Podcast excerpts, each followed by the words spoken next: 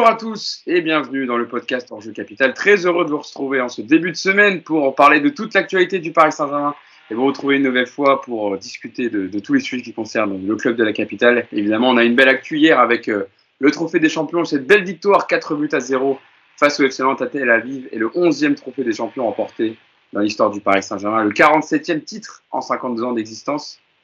J'ai vu le tweet mousse euh, que tu as mis ce matin avec le compte Twitter de Paris United, mais c'est bien de le rappeler quand même, 47e titre glané par le Paris Saint-Germain sur euh, ce beau sport et cette euh, des belles dispositions affichées par le Paris Saint-Germain et les nouveaux, euh, les nouveaux hommes de, Christophe Galtier. On va débriefer évidemment le match dans son intégralité et puis on reviendra en fin de, podcast sur la partie mercato dans le sens des départs parce qu'il y a plusieurs départs qui vont intervenir dans les prochaines heures ou déjà peut-être certains qui sont peut-être pratiquement conclus avec Wijnaldum qui devrait partir pour la l'AS Roma Idriss Gueye qui se rapproche de son ancien club d'Everton et puis Thilo Kerrer qui pourrait rallier le championnat espagnol et le Séville FC. Mais ça, ça sera pour la fin de podcast.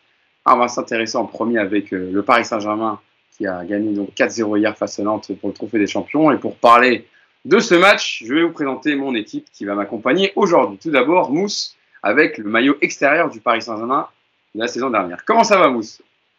Salut Hugo, salut tout le monde. Bah, ça va bien, ça va bien. Oui, j'ai vu le petit maillot pour, euh, pour démarrer le, le, premier podcast de la série de matchs officiels. Ça y est, ça reprend. Donc, euh, très heureux, très bon match hier. Euh, ça fait plaisir. On a vu pas mal de, de belles choses avec, avec cette équipe du, PSG coachée par, par Christophe Galtier. Eh ben, je sais pas, moi, je, commence à adhérer à, à Galtier. J'avais pas mal de réticence au début. Et puis là, m'en veux pas Yacine, hein, ne me traite pas de, de traître. Mais j'aime bien, j'aime bien son comportement, j'aime bien ce qu'il dégage sur le, sur le banc. Mais bon, on aura l'occasion d'en reparler tout à l'heure. Mais ouais, on a passé une, une belle soirée. Yacine Amnet qui est également avec nous pour, pour revenir sur ce match. Comment ça va, Yass bah, Ça va bien, salut à tous. Euh, est-ce que le coach Yacine a pris du plaisir hier devant le match? Ouais, ouais, mais je crois qu'en fait, euh, nos dirigeants, c'est des génies, mais on ne le savait pas. C'est qu'en fait, euh, comme on se plaignait tout le temps, ils nous ont donné 18 mois de merde avec Pochettino pour qu'on apprécie juste un match cohérent. Comme quoi, on n'a pas dit que des conneries dans le podcast la saison dernière. C'est quoi le t-shirt que tu as, Yacine? J'ai vu que c'était le PSG, mais c'est lequel celui-là? Ah, c'est un maillot d'entraînement. Ah, ouais, il est beau, avec l'ancien logo du Paris Saint-Germain avant l'arrivée QSI. Non, c'est le premier, c'est quand c'est celui de Vanderville, ça. Oui, mais c'est l'ancien logo. Ouais, ouais, ouais, mais c'est le début de QSI. Déjà. Ouais, ouais c'était donc c'est 2009, 2010. Non, 2011, 2013, je sais plus lequel, ouais. En tout cas, il est, il est sympa, il est beau très sobre. Et enfin, pour, pour terminer, notre, notre aventurier, Cédric Luga, qui est avec nous, euh, comme vous voyez habituellement sur le podcast. Comment ça va, Cédric? Bah écoute, ça va. Hein. Pour une fois qu'on voit un bon match là, depuis un petit moment, ça fait plaisir. Dans un dispositif tactique avec des joueurs à leur, euh, à leur position, donc euh, très content. Alors, est-ce que ton chat est, dans le coin? Parce qu'on sait que quand tu toi, souvent il passe. De temps en temps, il passe. Ah, non, non, non, il y en a un qui est sur la terrasse et l'autre, je sais pas. Le petit vadrouille, il va pas tarder. Voilà, toi, c'est le maillot, c'est le maillot de la mano. Ça, c'est le, non, c'est le maillot de. C'est les Mômes Paris. Ouais, c'est les Mômes Paris. Ouais. C'est les Mômes Paris. Faut aller voir. Hein. C'est la nouvelle marque qui va sortir. Là. Ouais, marque euh, que tu, évidemment, tu travailles dessus depuis un petit moment. Ouais. je, pensais que c'était, je pensais que c'était une référence à Unai Emery. Donc, euh, non, non, c'est pas une ref à Unai. Je laisse où il est, Unai. J'y pense plus, ça y est, c'est fini. Ah, c'est pas ça. Je ne sais pas si vous avez vu la vidéo qui tourne. Ouais. Alors, pour en préciser, c'est euh, les supporters euh, anglais qui ont chambré euh, Unai Emery sur son accent. C'était, il y avait Villarreal contre. c'était contre quel club anglais? C'était contre. Ah, je ne sais plus. Et il y a des supporters anglais qui sont venus le voir et signer des autographes. il a dit alors, il se foutait un peu de son, anglais, son accent anglais. Et Unai Emery a répondu ça. Voilà, sur la, sur la vidéo. Donc c'est pour ça. C'était un petit clin d'œil, voilà, au t-shirt de Cédric. Mais c'est vrai que ça m'a fait penser à la mano un peu, mais bon. Genre, normalement, il y a l'œil au milieu du dos. Ouais. C'est pas, pareil. Tu connais pourtant la mano, toi je connais un peu, oui. La Mano, pour ceux qui ne connaissent pas, c'est l'établissement euh, boîte de nuit que, tient Cédric euh, avec, euh, avec grand plaisir et surtout, il nous, mixe ses meilleurs sons. je vous invite à, aller voir la page Instagram et à y aller, c'est surtout les Parisiens qui nous suivent, parce qu'il y a évidemment les Parisiens qui habitent dans la capitale, beaucoup. Et donc, je vous invite à aller à la Mano. Voilà, c'est fermé pour le mois d'août, hein. On est d'accord 16 septembre, l'ouverture. 16 septembre, la réouverture. On laisse passer l'été pour revenir avec quelques, quelques petits aménagements, peut-être? Plein de surprises. Bon, on fera le point, on fera le point au 16 septembre. Bon, parlons de ce match, les amis, avec cette belle victoire. Donc 4 buts à 0 du Paris Saint-Germain face au FC Nantes lors du Trophée des Champions hier. Premier match euh, officiel du Paris Saint-Germain et donc euh, cette belle victoire avec euh, un but de Messi, un doublé de Neymar et un but de Sergio Ramos. Yacine, pour commencer, se dérouler, on attendait de voir comment allait se comporter le PSG pour son premier match officiel avec les débuts de Galtier à sa tête. Ce 3-4-1-2 qui a été travaillé pendant toute la préparation, sur lequel on est revenu pendant le, podcast sur la tournée japonaise. Le jeu aussi proposé sans Kylian Mbappé sur l'intérieur, on, attend, on attendait de voir ça aussi. La discipline de l'équipe à la paire de balles. Qu'est-ce que toi, tu as retenu comme ça en premier de la victoire d'hier? Euh, ce que j'ai retenu, c'est. Alors, il y a deux choses. Y a le, le premier, c'est l'état d'esprit. Euh, parce que j'ai trouvé que tout le monde était impliqué, tout le monde euh, était concerné euh, sur, sur la durée du match. Voilà, il n'y a pas eu de gros temps faibles. Euh, et, ça, et ça dénote quand même avec la, la saison dernière, et ça, c'est important. Euh, la deuxième chose, c'est que euh, tout n'a pas été parfait, mais il y a une recherche. Euh, notamment, on va y venir après quand on sera dans le détail, mais dans les positionnements, dans les sorties de balles, il, il se passe des choses. Alors, tout n'est pas réglé, etc. Tout n'est pas encore prêt, et c'est logique. Mais on sent qu'il y a une idée de, de proposer des choses et de pas juste compter sur euh, le talent des joueurs en disant en gros bah donner le ballon à Verratti et puis ça se passe comme ça et puis devant donner le ballon à Neymar et Messi et puis il se passera des choses. Non, on a vu des courses, on a vu des des, des, sorties de balles qui euh, parfois euh, ressortaient de très bas, parfois on jouait long. Voilà, pas forcément une obligation de sortir très bas bêtement en se disant même si on est pressé, c'est pas grave, on sort de- d'en bas. Non, bah si parce qu'on est pressé, ben, on va chercher long. Voilà, il y a une recherche de, de, de, de, de positionnement, de course qui, euh, qui, en tout cas, hier, m'a plu et, et, et- et est intéressante. Et encore une fois, on est obligé de comparer à la saison dernière malgré tout. Euh, des notes avec ce qui se passait la saison dernière, où c'était sur du classique euh, 4-3-3, euh, voilà, chacun à son poste. Et puis, c'était plus le talent des joueurs qui, qui permettait au PSG d'avancer son temps. Cédric, toi, qu'est-ce, qui t'a, qu'est-ce que tu retiens en premier de, de, de cette victoire hier, ce trophée, ce premier trophée remporté de la saison? Bah, la première chose, c'est euh, les, joueurs à leur, poste. Parce que quand on jouait avec Pochettino, euh, quand on voit qu'on a Mendes, euh, quand on voit qu'on a Hakimi, enfin, d'autres, joueurs qui sont pas à leur poste, tu vois que quand tu mets les joueurs vraiment dans le bon positionnement, tu as, une équipe, tu as une cohésion. Donc ça fait plaisir. Après, il y a plein de personnes qui vont nous dire vous enflammez pas, c'est le premier match, etc. Mais moi, quand je me souviens du premier match de Pochettino au Trophée des Champions l'année dernière, c'était pas, pas glorieux. Donc voilà, ce qui m'a marqué surtout, c'est ça. Euh, comme dit, euh, comme dit Yacine, euh, on voyait que tout le monde était impliqué. Il y a des changements qui sont faits aussi au niveau du coaching avant euh, la 80e minute, donc ça fait plaisir. Donc euh, non, il y a beaucoup de choses positives. Après voilà, c'est toujours pareil. Il va falloir attendre les prochains matchs. Mais moi, j'avais un petit peu peur, c'est vrai que sur la tournée, sur la tournée japonaise au niveau défensif, parce que c'est vrai qu'on avait eu des petites, des petites errances.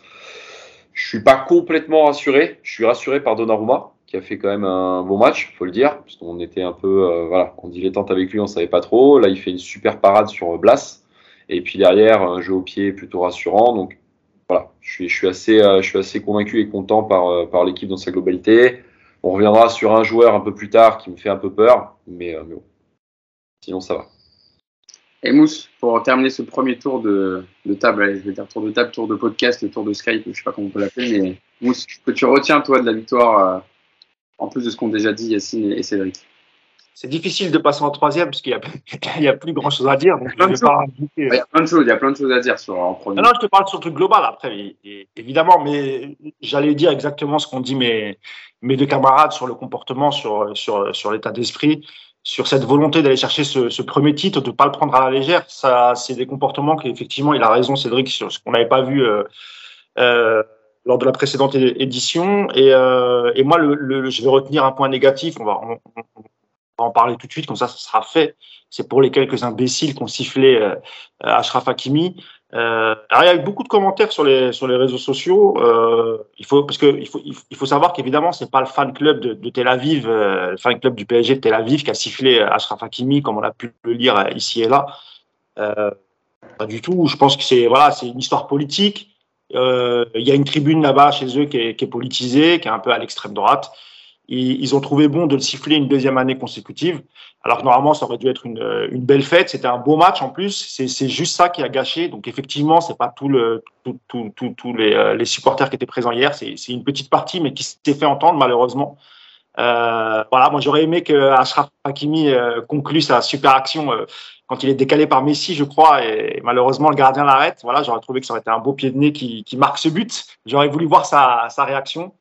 Voilà, en dehors de, ce petit incident. Allez, on va, appeler ça petit incident pour pas, pas leur donner trop d'importance. C'était une super soirée. Et, maintenant, moi, vraiment, j'ai vraiment hâte de voir le prochain match. Parce qu'on a, on voit quand même ce que veut faire Christophe Galtier, en tout cas en termes d'effectifs. On, voit les, les, les, euh, les, remplaçants qui rentrent. On voit à peu près qui cette saison va remplacer qui. On l'a vu hier avec les entrées de, de, de, Bernat pour, euh, pour Nuno Mendes. On voit que Danilo, finalement, va, va compter cette saison parce que pareil, euh, à chaque fois qu'il y a des rentrées, c'est lui qui rentre. Donc on sent qu'il y a un groupe de, de 15-16 joueurs qui vont pouvoir euh, tourner cette saison et ça, c'était une très bonne chose. Voilà, tu as raison, as raison d'avoir souligné la, la bêtise. Danilo, Danilo, attention, parce qu'en plus, la saison dernière, il fait une bonne fin de saison. Danilo, euh, il a pas été, ça n'a pas été le, le, notre pire joueur et c'est quelqu'un de plutôt euh, sécurisant, entre guillemets, qui fait pas d'énormes boulettes et qui a toujours été, qui a répondu présent. Ah, mais c'est ce sera bien de le faire rentrer dans certains matchs où tu as besoin de, de conserver peut-être un score ou de défendre un peu plus. Et il sera utile dans ce, dans ce schéma-là, en tout cas. Et, et Danilo, clairement, euh, n'est pas un des joueurs, je pense, que l'on veut voir partir euh, au mercato. Et je pense que d'ailleurs, euh, Christophe Galtier lui a indiqué, il l'intègre clairement dans, son plan de jeu cette saison. Euh, Yacine, la composition euh, concoctée par, par Christophe Galtier, ce 3-4-1-2 qu'on a vu pendant la préparation japonaise, qu'il a répété, donc on voit clairement que ça va être le système privilégié par, par Galtier, ce qu'on a souhaité et voulu toute la saison dernière par rapport au profil des joueurs, et Cédric en parlait en introduction, avec donc Donnarumma dans les cages, donc au moins le sujet des gardiens c'est plutôt tranché, comme on l'avait dit déjà dans le podcast, mais Donnarumma sera numéro 1, donc déjà ça c'est une question en moins pour, pour cette saison. Ramos, Marquinhos, Kimpembe dans la défense à 3, Hakimi, Verratti, Vitinha, Nuno Mendes, Neymar, Messi, Sarabia, bon après les trois vous les mettez comme vous voulez parce que ça a beaucoup permuté, euh, Sarabia, donc, qui a remplacé euh, Kylian Mbappé, qui était suspendu hier. Euh, comment tu as trouvé, euh, en parlant, parlant premier tout d'abord peut-être de l'animation offensive, euh, sans Kylian Mbappé, parce que c'était aussi un des points d'interrogation, savoir comment le PSG allait se comporter, parce que le jeu du Paris Saint-Germain la saison dernière, c'était beaucoup, on joue avec Mbappé, puis on verra bien ensuite. comment tu as trouvé ça? Bon, Moi, je suis pour un retour au 4-3-3. C'est le mec qui est jamais cohérent et qui est jamais content. C'est juste pour être dans la contradiction et apporter. Ouais. non, mais évidemment que euh, on, on l'avait réclamé. Euh, encore une fois, c'est pas juste une idée de dire euh, on avait raison ou on, voulait le 3-4, le 3-4-3 ou 3-4-1-2. Bref, c'est juste qu'il y avait des joueurs qui correspondaient à ça et on a vu, oui, des, des très bonnes choses euh, dans l'animation offensive. Et pourquoi? Bah Parce que déjà, Messi n'est pas collé à une ligne de touche. Euh, et en fait, on a Neymar, Messi. Alors, c'est pour ça que moi, j'ai, je, je comprends l'idée de Galtier, enfin, de tout le monde qui dit c'est 3-4-1-2. Moi, je dirais plus c'est 3-4-2-1 parce que Neymar, il est aussi très bas. Euh, même si au départ, on nous a dit qu'il allait être le deuxième attaquant, euh, on le voit venir chercher les ballons, beaucoup au milieu, etc. Euh, ce qui m'intéressait hier dans, ce qu'a proposé le PSG, c'est deux choses. La première, c'est que on a plus joué sur les latéraux que d'habitude. Euh, et ça a permis d'étirer le, bloc nantais, d'aller chercher sur les côtés. Il y a eu des situations de centre, il y a eu des situations euh, de finition, parce que l'action d'Akimi, justement, où il vient, il rentre dans le dos et il est, à la réception de la passe de, de Vitinha. Euh, mais il y a eu aussi des choses plus intéressantes dans euh, les décrochages de Messi et Neymar et Vitinha qui venait dans leur dos. À chaque fois qu'il décrochait, c'est lui qui, faisait cette course de 20 mètres pour aller dans leur dos. En plus de Sarabia qui justement rentrait entre les lignes. Euh, il y a eu vraiment des choses très intéressantes dans l'animation entre les lignes qu'on n'avait pas vu l'année dernière. Euh, et, et, moi, je l'avais montré plusieurs fois dans, dans la Minute Coach, euh, où euh, il y avait un manque d'animation. En fait, il y avait des joueurs un peu statiques, on donnait le ballon, et puis après, c'était un peu le dribble qui faisait la différence. Là, il y avait euh, une recherche de mouvement. Alors, parfois, on peut toujours dire que Neymar était trop bas, etc. mais il y avait une réelle volonté de compenser les déplacements. Quand Neymar décrochait, Sarabia, Vitinha, voilà, il se passait des choses. L'autre chose qui. Alors là, c'est un peu. Enfin, pas négatif, mais euh, c'était un peu l'interrogation que j'avais. C'est que euh, y a eu un rôle un peu spécial entre, alors, de Verratti et euh, de Marquinhos. On a vu Verratti très souvent dans la ligne des trois défenseurs. Et il y avait pratiquement une ligne de quatre. Alors, je pense qu'il y a deux raisons. C'est mon analyse. C'est que en mettant Verratti là, ça permettait de sortir les ballons avec la qualité technique de Verratti. Et je pense aussi que quand ils ont fait ça, l'idée c'était en fait d'étirer complètement le bloc de Nantes. Moi, j'ai revu la première mi-temps. Je n'ai pas vu encore la deuxième, mais j'ai revu la première mi-temps.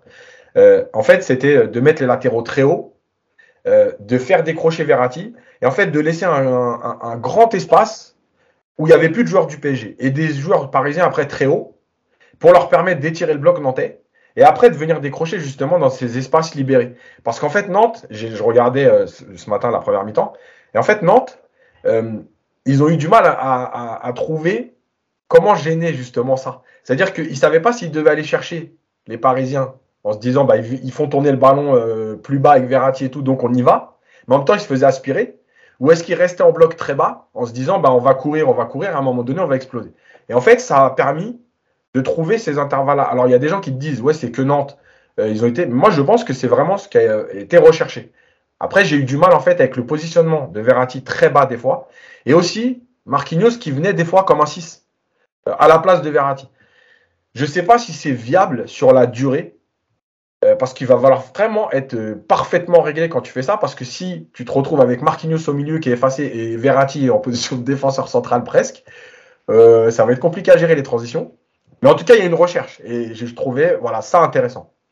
On, on reviendra, tu as raison d'en parler, mais on reviendra sur l'animation défensive tout à l'heure, parce que tu as raison de souligner, il y a eu quelques.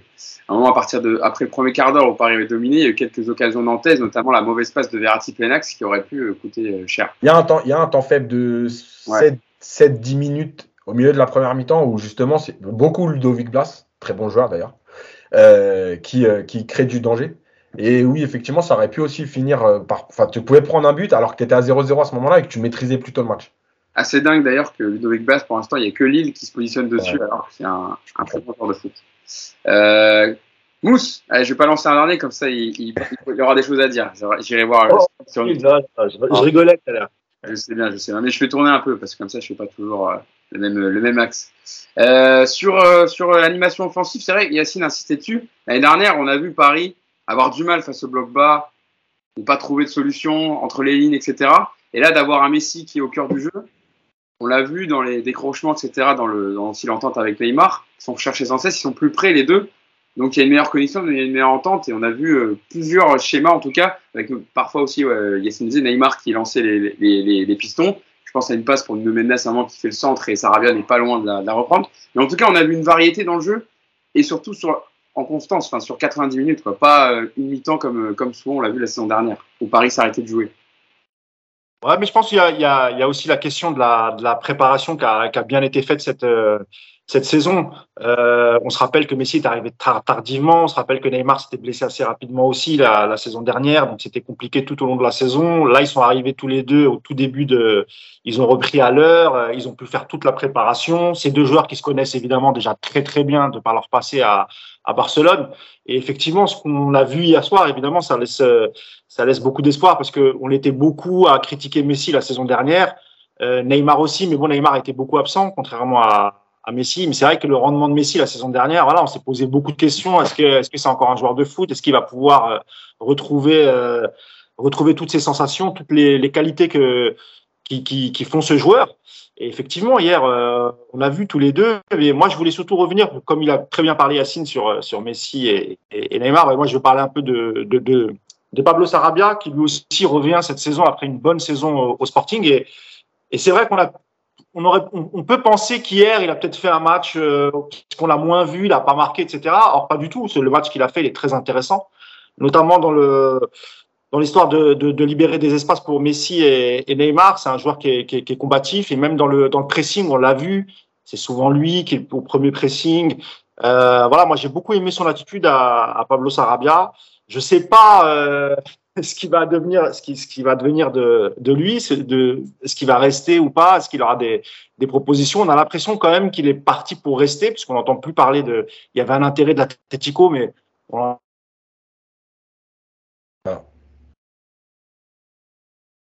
Ton micro, ton micro, ton micro. Oui, c'est vrai que j'avais coupé mon micro en plus. On a perdu Mousse, peut-être qu'il a reçu un appel, parce que je sais qu'il est sur son téléphone, il me semble. Ouais. Quand il reçoit un appel, ça coupe. Ah, bon, je vais laisser revenir euh, tout doucement. Je vais venir vers toi sur euh, Mousse. Ouais, mais j'ai pas reçu l'appel. Hein. Je ne sais pas pourquoi ça a coupé. J'ai cru, tu vois, j'ai cru, j'ai cru. Bah, ah non, non, j'ai non, non, j'ai cru que tu avais reçu un appel parce que souvent ça coupe ta, ta, ta connexion. Euh, si... Ouais, ouais, là non, c'est coupé. Bon, de toute façon, j'avais presque fini, je sais même plus où, où, où, euh. Je savais pas. Voilà, Je savais juste pas si- sur- Sarabia. Voilà, je disais, donc on ne sait pas euh, s'il si, partira ou pas. Il y a- on n'entend plus parler de l'intérêt de, de l'Atlético notamment. Mais je trouve que si s'il reste cette saison, il va apporter, il va apporter beaucoup. C'est un joueur volontaire, travailleur. Il se fond dans le collectif, il se plaint pas. Il est d'ailleurs à l'origine du but de, de, de Ramos quand, sur la talonnade de, de Ramos. Donc il a quand même participé à, euh, à l'action. Donc voilà, moi j'ai bien aimé l'attitude de Sarabia hier. Il avait déjà fait une bonne préparation au Japon. Je pense que c'est un atout offensif supplémentaire. Il y a, on le répète, il y aura encore beaucoup de matchs. Il y aura la coupure euh, avec la Coupe du Monde. Donc moi, je suis, je suis plutôt satisfait du début de saison de, Pablo Sarabia. Cédric, sur euh, l'animation offensive et sur, sur Messi Neymar, quand même trois buts à, à eux deux hier. Euh, je sais pas, je sais pas toi, mais pour moi, je, enfin, je pense que c'est le meilleur match de Messi en match officiel au Paris Saint-Germain sur 90 minutes, parce qu'évidemment sur quelques coups d'éclat, Messi a été euh, brillant la saison dernière, notamment face à Manchester City, mais sur vraiment l'intégralité d'un match, il a été plutôt disponible en jambes, on a retrouvé sa, sa faculté à éliminer, euh, la finition aussi même qu'il a fui la, la saison dernière. Il a marqué seulement 5 buts en Ligue 1. Euh, C'était vraiment un match euh, complètement différent de la part de Lionel Messi par rapport à ce qu'on a vu la saison dernière. Ouais, bah, il y a plein de choses. hein. Il y a le positionnement déjà. Après, il y a le, spleen de, Barcelone, d'avoir quitté sa ville, euh, la ville où il a grandi, où il a joué euh, toute sa carrière. Il y a pas mal de choses, à mon avis, à, digérer. Et, euh, et puis en plus, il a une revanche à prendre, parce qu'il a tellement été critiqué. C'est un champion. Donc, c'est très bien que l'orgueil du champion, voilà. Donc je pense qu'on va avoir une, très belle saison de la part de, Messi. Neymar, c'est un peu pareil. L'année dernière, il a été pas mal blessé. Il n'a pas fait une saison extraordinaire. Donc euh, là, il est revenu affûté. Il y a la Coupe du Monde aussi qui se profile. Donc les mecs là, ils sont, euh, faut pas, faut pas se leurrer. hein, Jusqu'à la Coupe du Monde, ils vont être vraiment en grande, grande forme. Ils vont vouloir se montrer, et c'est plutôt positif pour nous. Après, euh, moi, tout ce qui est offensif, il y a aucun souci, si ce n'est le côté Mendes. Je trouve qu'il a fait pas mal d'appels qui n'ont pas été, n'ont pas été servis. On a beaucoup joué sur sur Hakimi. Il va falloir, je pense, peut-être un peu équilibrer, un peu équilibrer ça. Après, moi, le petit point négatif, c'est, on va y revenir, je pense, c'est sur le côté défensif. On y reviendra après, ouais. On va revenir après, mais sinon sur le côté offensif, non. Après, je suis très content aussi de Vitinha, parce qu'il y en a beaucoup qui disent ouais, il n'a pas fait grand chose, etc. Déjà, il a 100% de passes réussies. faut le noter, c'est pas rien. Et euh, il a toujours essayé de jouer vers l'avant, même si euh, voilà, il n'a pas, il a pas de passe décisive, il n'y a pas de trucs comme ça et tout. Euh, moi, je trouve que c'est voilà, c'est un très bon élément et on va, on va avoir de belles choses avec lui. D'ailleurs, tu, tu viens d'en parler, je regardais quelques stats sur le match euh, de- de- des joueurs parisiens et, je salue euh, le compte Twitter Paris Stade Germain qui euh, relate beaucoup de, stats sur, le match. Par exemple, dans les top 3 des ballons joués par les, joueurs du PSG face à Nantes, Verratti premier avec 97, Messi deuxième avec 91 et Neymar troisième avec 83. Donc ça dit aussi du nombre de ballons et de l'influence qu'a eu Messi hier sur le match. Yacine, euh, Je peux dire un petit mot avant, Hugo? Oui, vas-y, vas-y, Mousse, bien 30 sûr. secondes, je, je- je- je voulais juste rajouter un truc sur Neymar. Euh, Neymar, il met un magnifique coup franc hier. Il n'avait pas mis depuis, alors j'ai- regardé, mais normalement depuis 2019, il me semble qu'il avait plus réussi un, un, un coup franc direct. Il y a une chose aussi qui était notable chez Neymar hier. Euh, là, il retrouve une qualité de passe incroyable, euh, celle qu'on voyait euh, à ses débuts au, au- au Paris Saint-Germain. Euh, il, a, il a aussi simplifié son jeu, même si en deuxième mi-temps, parfois, on l'a- vu un peu porter le ballon, etc. Mais c'était pas, c'était pas très grave. Et, et Messi, c'est pareil. Je trouve qu'il y avait beaucoup de déchets l'année dernière dans le jeu de Messi, notamment quand il cherchait à éliminer en un contre un. Et, euh, et hier, je trouvais que voilà, il a retrouvé son ses dribbles magiques, euh, la rapidité, ne serait-ce que le, le, le but qui m'a à la fin, qui est magnifique, qui est totalement messiesque. Euh, c'est des buts qu'on a vu beaucoup lorsqu'il était à, à Barcelone. Et, et, et franchement, je fonde beaucoup d'espoir alors que j'avais vraiment perdu espoir sur ces deux joueurs. Et le, le- alors évidemment, c'est qu'un match, c'est le Trophée des Champions, c'est contre Nantes, etc. Mais euh, force est de constater quand même, hier, ils ont fait un match quasiment complet. J'ai même vu Messi en, deux- en début de deuxième mi-temps faire un pressing sur un joueur nantais, récupérer le ballon. Ah, j'ai dit, c'est incroyable. J'ai dit, si Galtier a réussi même à faire ça, c'est incroyable. D'ailleurs, justement, j'ai belle transition, euh, Mousse, parce que j'allais voir Yacine sur. euh, je vous ai demandé en, off avant qu'on ce podcast le top et flop du match. Euh, donc, on ira voir tout à l'heure le flop de Cédric, je ne le spoil pas. Euh, mais on a déjà eu le top de Mousse qui était Pablo Sarabia sur le match. Et Yacine, toi, ton le joueur que tu veux, souligner, c'est Neymar. Est-ce que la meilleure, euh, qu'est-ce que je veux dire, la meilleure euh, description de son bon match hier, c'est pas la, la, la, je sais pas si vous la petite séquence avec euh, Antoine Comboiré quand il lui dit sur le bord du terrain, ça y est, tu te mets à défendre toi maintenant. Et il presse sur un joueur nantais. Bah déjà, ouais, merci à Comboiré pour la, pour la séquence, parce que franchement, moi, je l'ai trouvé magnifique. Euh, bah, en fait, Neymar, je crois que le, le vrai, le vrai symbole, pour ceux qui, qui suivent tous les podcasts, ils vont, ils vont s'en rappeler. Bah, en fait, on voit ses yeux. Et quand tu vois ses yeux, bah, tout va mieux. c'est aussi simple que ça. Je vous dit. Après, pas- l'année dernière, j'avais dit, euh, moi, Neymar, s'il arrive et je vois pas ses yeux, je lui dis, écoute, tu vas, tu vas euh, te préparer. Quand on reverra tes yeux, tu reviendras. Voilà, hier, on voit ses yeux. voilà, alors évidemment qu'il n'a pas la vivacité euh, d'il y a 5 ans, etc. Il n'y a pas de problème. Mais euh, moi, je l'ai trouvé dans le volume de jeu. Alors, faut savoir un truc, c'est que Neymar, il est souvent dans les joueurs qui courent le plus, hein, dans les stats au PSG. En Ligue des Champions c'est toujours un joueur qui est au-dessus des 10 km et qui est dans les 3-4 joueurs qui ont le plus couru sur le terrain. Donc de ce côté-là, on n'a jamais. Enfin, tu peux pas lui reprocher ça. Tu peux lui reprocher plein de choses, mais pas ça. Mais là, en fait, il court à bon escient. Il a les bons gestes. Mais surtout, hier, il y a une chose essentielle c'est qu'il a respecté le jeu. Voilà, il n'a pas abusé. Et même les moments. Tu vois, moi, j'ai eu peur deux, trois fois où, euh, avec, euh, avec le, défenseur nantais, avec Sissoko aussi, il y a eu des moments où je me suis dit ah, il est en train de leur parler, ça va, ça va déraper. Et non, ça n'a pas dérapé. Il est resté dans son match. Il a continué à essayer de jouer simple, euh, à lâcher le ballon, à donner, à proposer. Il a pris la profondeur euh, plusieurs fois, euh, notamment sur. et je pense que Cédric parlait de Vitina tout à l'heure. Et je pense que c'est l'action qui a un peu marqué les supporters du PSG pour critiquer Vitinha. C'est l'action où Neymar prend la profondeur, il donne à Vitinha, il prend la profondeur, et Vitinha ne lui redonne pas le ballon, alors qu'il y a franchement l'espace pour lui donner, et il n'ose pas. Euh, Il y a beaucoup de gens qui, ont noté cette action, genre, oh, Vitinha, il n'a pas osé lui donner. Mais bon, calmez-vous, quoi. Déjà, c'est un ballon. Euh, et ensuite, c'est logique. Le mec, c'est son premier, même s'il a fait la préparation, c'est son premier match officiel. Il voulait pas non plus prendre trop de risques. Il a été bon, il a été bon dans ses déplacements, mais voilà. Pour revenir sur Neymar, donc il a, il a respecté le jeu. Et quand Neymar respecte le jeu, mais évidemment que c'est un, un joueur exceptionnel dans sa qualité de passe, dans sa capacité à être positionné entre les lignes. Euh, tu parlais du décalage sur Mendes. Euh, il part de très bas sur cette action. Euh, il est dans son camp. Il, y a, je crois que c'est Verratti qui trouve Messi. Et il y a Neymar qui vient proposer dans le dos de Sissoko. Messi trouve Neymar. Et là, Neymar percute et donne le ballon parfait entre les deux, Nantais pour que Mendes aille centrer. En fait, c'est ça qu'on attend de Neymar. Et quand on critique, on n'est pas en train de dire que c'est un joueur pourri, que voilà, c'est un joueur qui est frustrant. Quand tu sais ce qu'il est capable là, alors que ça fait que 4 semaines, hein, euh, je rappelle qu'on considère déjà au début de saison qu'à partir de la sixième ou septième semaine, tu commences à être bien physiquement. C'est-à-dire qu'il n'est pas encore au top. Quand tu vois ce qu'il a proposé hier, tu es obligé d'être frustré avec ce joueur. Tu es obligé de te dire, mais, mais pourquoi tu fais pas ça tout le temps? Pourquoi tu n'as juste pas envie de jouer au foot et de respecter le jeu tout le temps? Et pourquoi tu n'as pas envie non plus, parce que moi je pense que ça fait partie de ça, euh, d'arrêter tes embrouilles à deux balles avec des joueurs, euh, des joueurs de Ligue 1 moyens où tu vas te perdre après à faire 25 minutes de 1 contre 1 juste pour montrer que tu es Neymar. Voilà, juste respecte le jeu. Et dernière chose, on, l'a dit un peu au début, mais pour finir là-dessus sur Neymar, évidemment que son positionnement il est plus intéressant. Parce que là, il a cette liberté d'être à l'intérieur du jeu. On l'avait dit, voir, le voir sur le côté. Il a plus les jambes pour. Enfin, aujourd'hui, en tout cas, jusqu'à maintenant, peut-être qu'il les retrouvera dans, dans, dans, dans 3-4 semaines. Aujourd'hui, il n'a pas les jambes pour éliminer réellement en un contre un arrêté comme il le faisait avant. Viens dans le cœur du jeu parce qu'évidemment que cette qualité de passe, tu vois la passe sur Messi sur le but, euh, ok, elle est, elle est contrée, elle est un peu déviée. Mais en fait, dans l'intention, le jeu, Ouais. c'était vraiment ça. C'est-à-dire que Messi prend la profondeur, lui, il vient à l'intérieur, il percute, enfin, sur son contrôle, il enchaîne et très vite, il vient chercher à l'intérieur. D'ailleurs, pour rejoindre ce que disait Mousse, l'appel de Sarabia qui emmène aussi la défense, c'est ça, en fait. Moi, c'est ça que je veux du PSG. C'est-à-dire des joueurs qui respectent le jeu. Voilà, Sarabia, il sait qu'il va sûrement faire l'appel pour rien. Et il pourrait très bien se dire, je ne vais pas faire l'appel, je ne vais pas recevoir le ballon. Mais il fait l'appel parce qu'il ouvre la défense. Et en fait, c'est ça qu'on demande. Et c'est pour ça que la semaine dernière, quand je disais, attention, les trois, quand ils sont là, parce que est-ce que quand il y a les trois, il y a un joueur qui est capable de faire l'appel de Sarabia?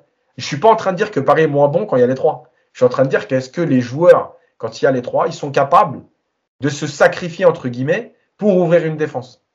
D'ailleurs, Voilà, Je disais Kalimundo aussi a fait, a- a- Exactement. l'a fait quand il est rentré, donc euh, c'est vrai. Alors à- Mbappé, c'est pas sûr qu'il le fasse. Et effectivement, la question maintenant, c'est comme on sait que le, le- le trio offensif, ce sera Mbappé, Neymar, Messi. On va voir si ça va fonctionner parce que les trois veulent marquer, les trois veulent, euh, veulent briller. Euh, évidemment, c'est pas tout à fait comme la position de, de Sarabia ou, ou Kalimundo. Mais après, peut-être que voilà, avec le travail, euh, voilà, ça, ça, ça, ça va peut-être bien se passer. Il faut pas non plus. euh, c'est quand Ouais, même ouais. trois et, évidemment, nous, on a envie que, le trio fonctionne. Mais c'est pas tout à fait dans les mêmes dispositions qu'avec un Kalimundo ou un, Sarabia, c'est vrai. Et d'ailleurs, Cédric, je te lance dessus avec la petite déclaration de Christophe Galtier hier, dont on parlait un peu Yacine et Mousse sur, en conférence de presse, on lui a posé la question, on en oublierait presque l'absence de Kylian Mbappé hier.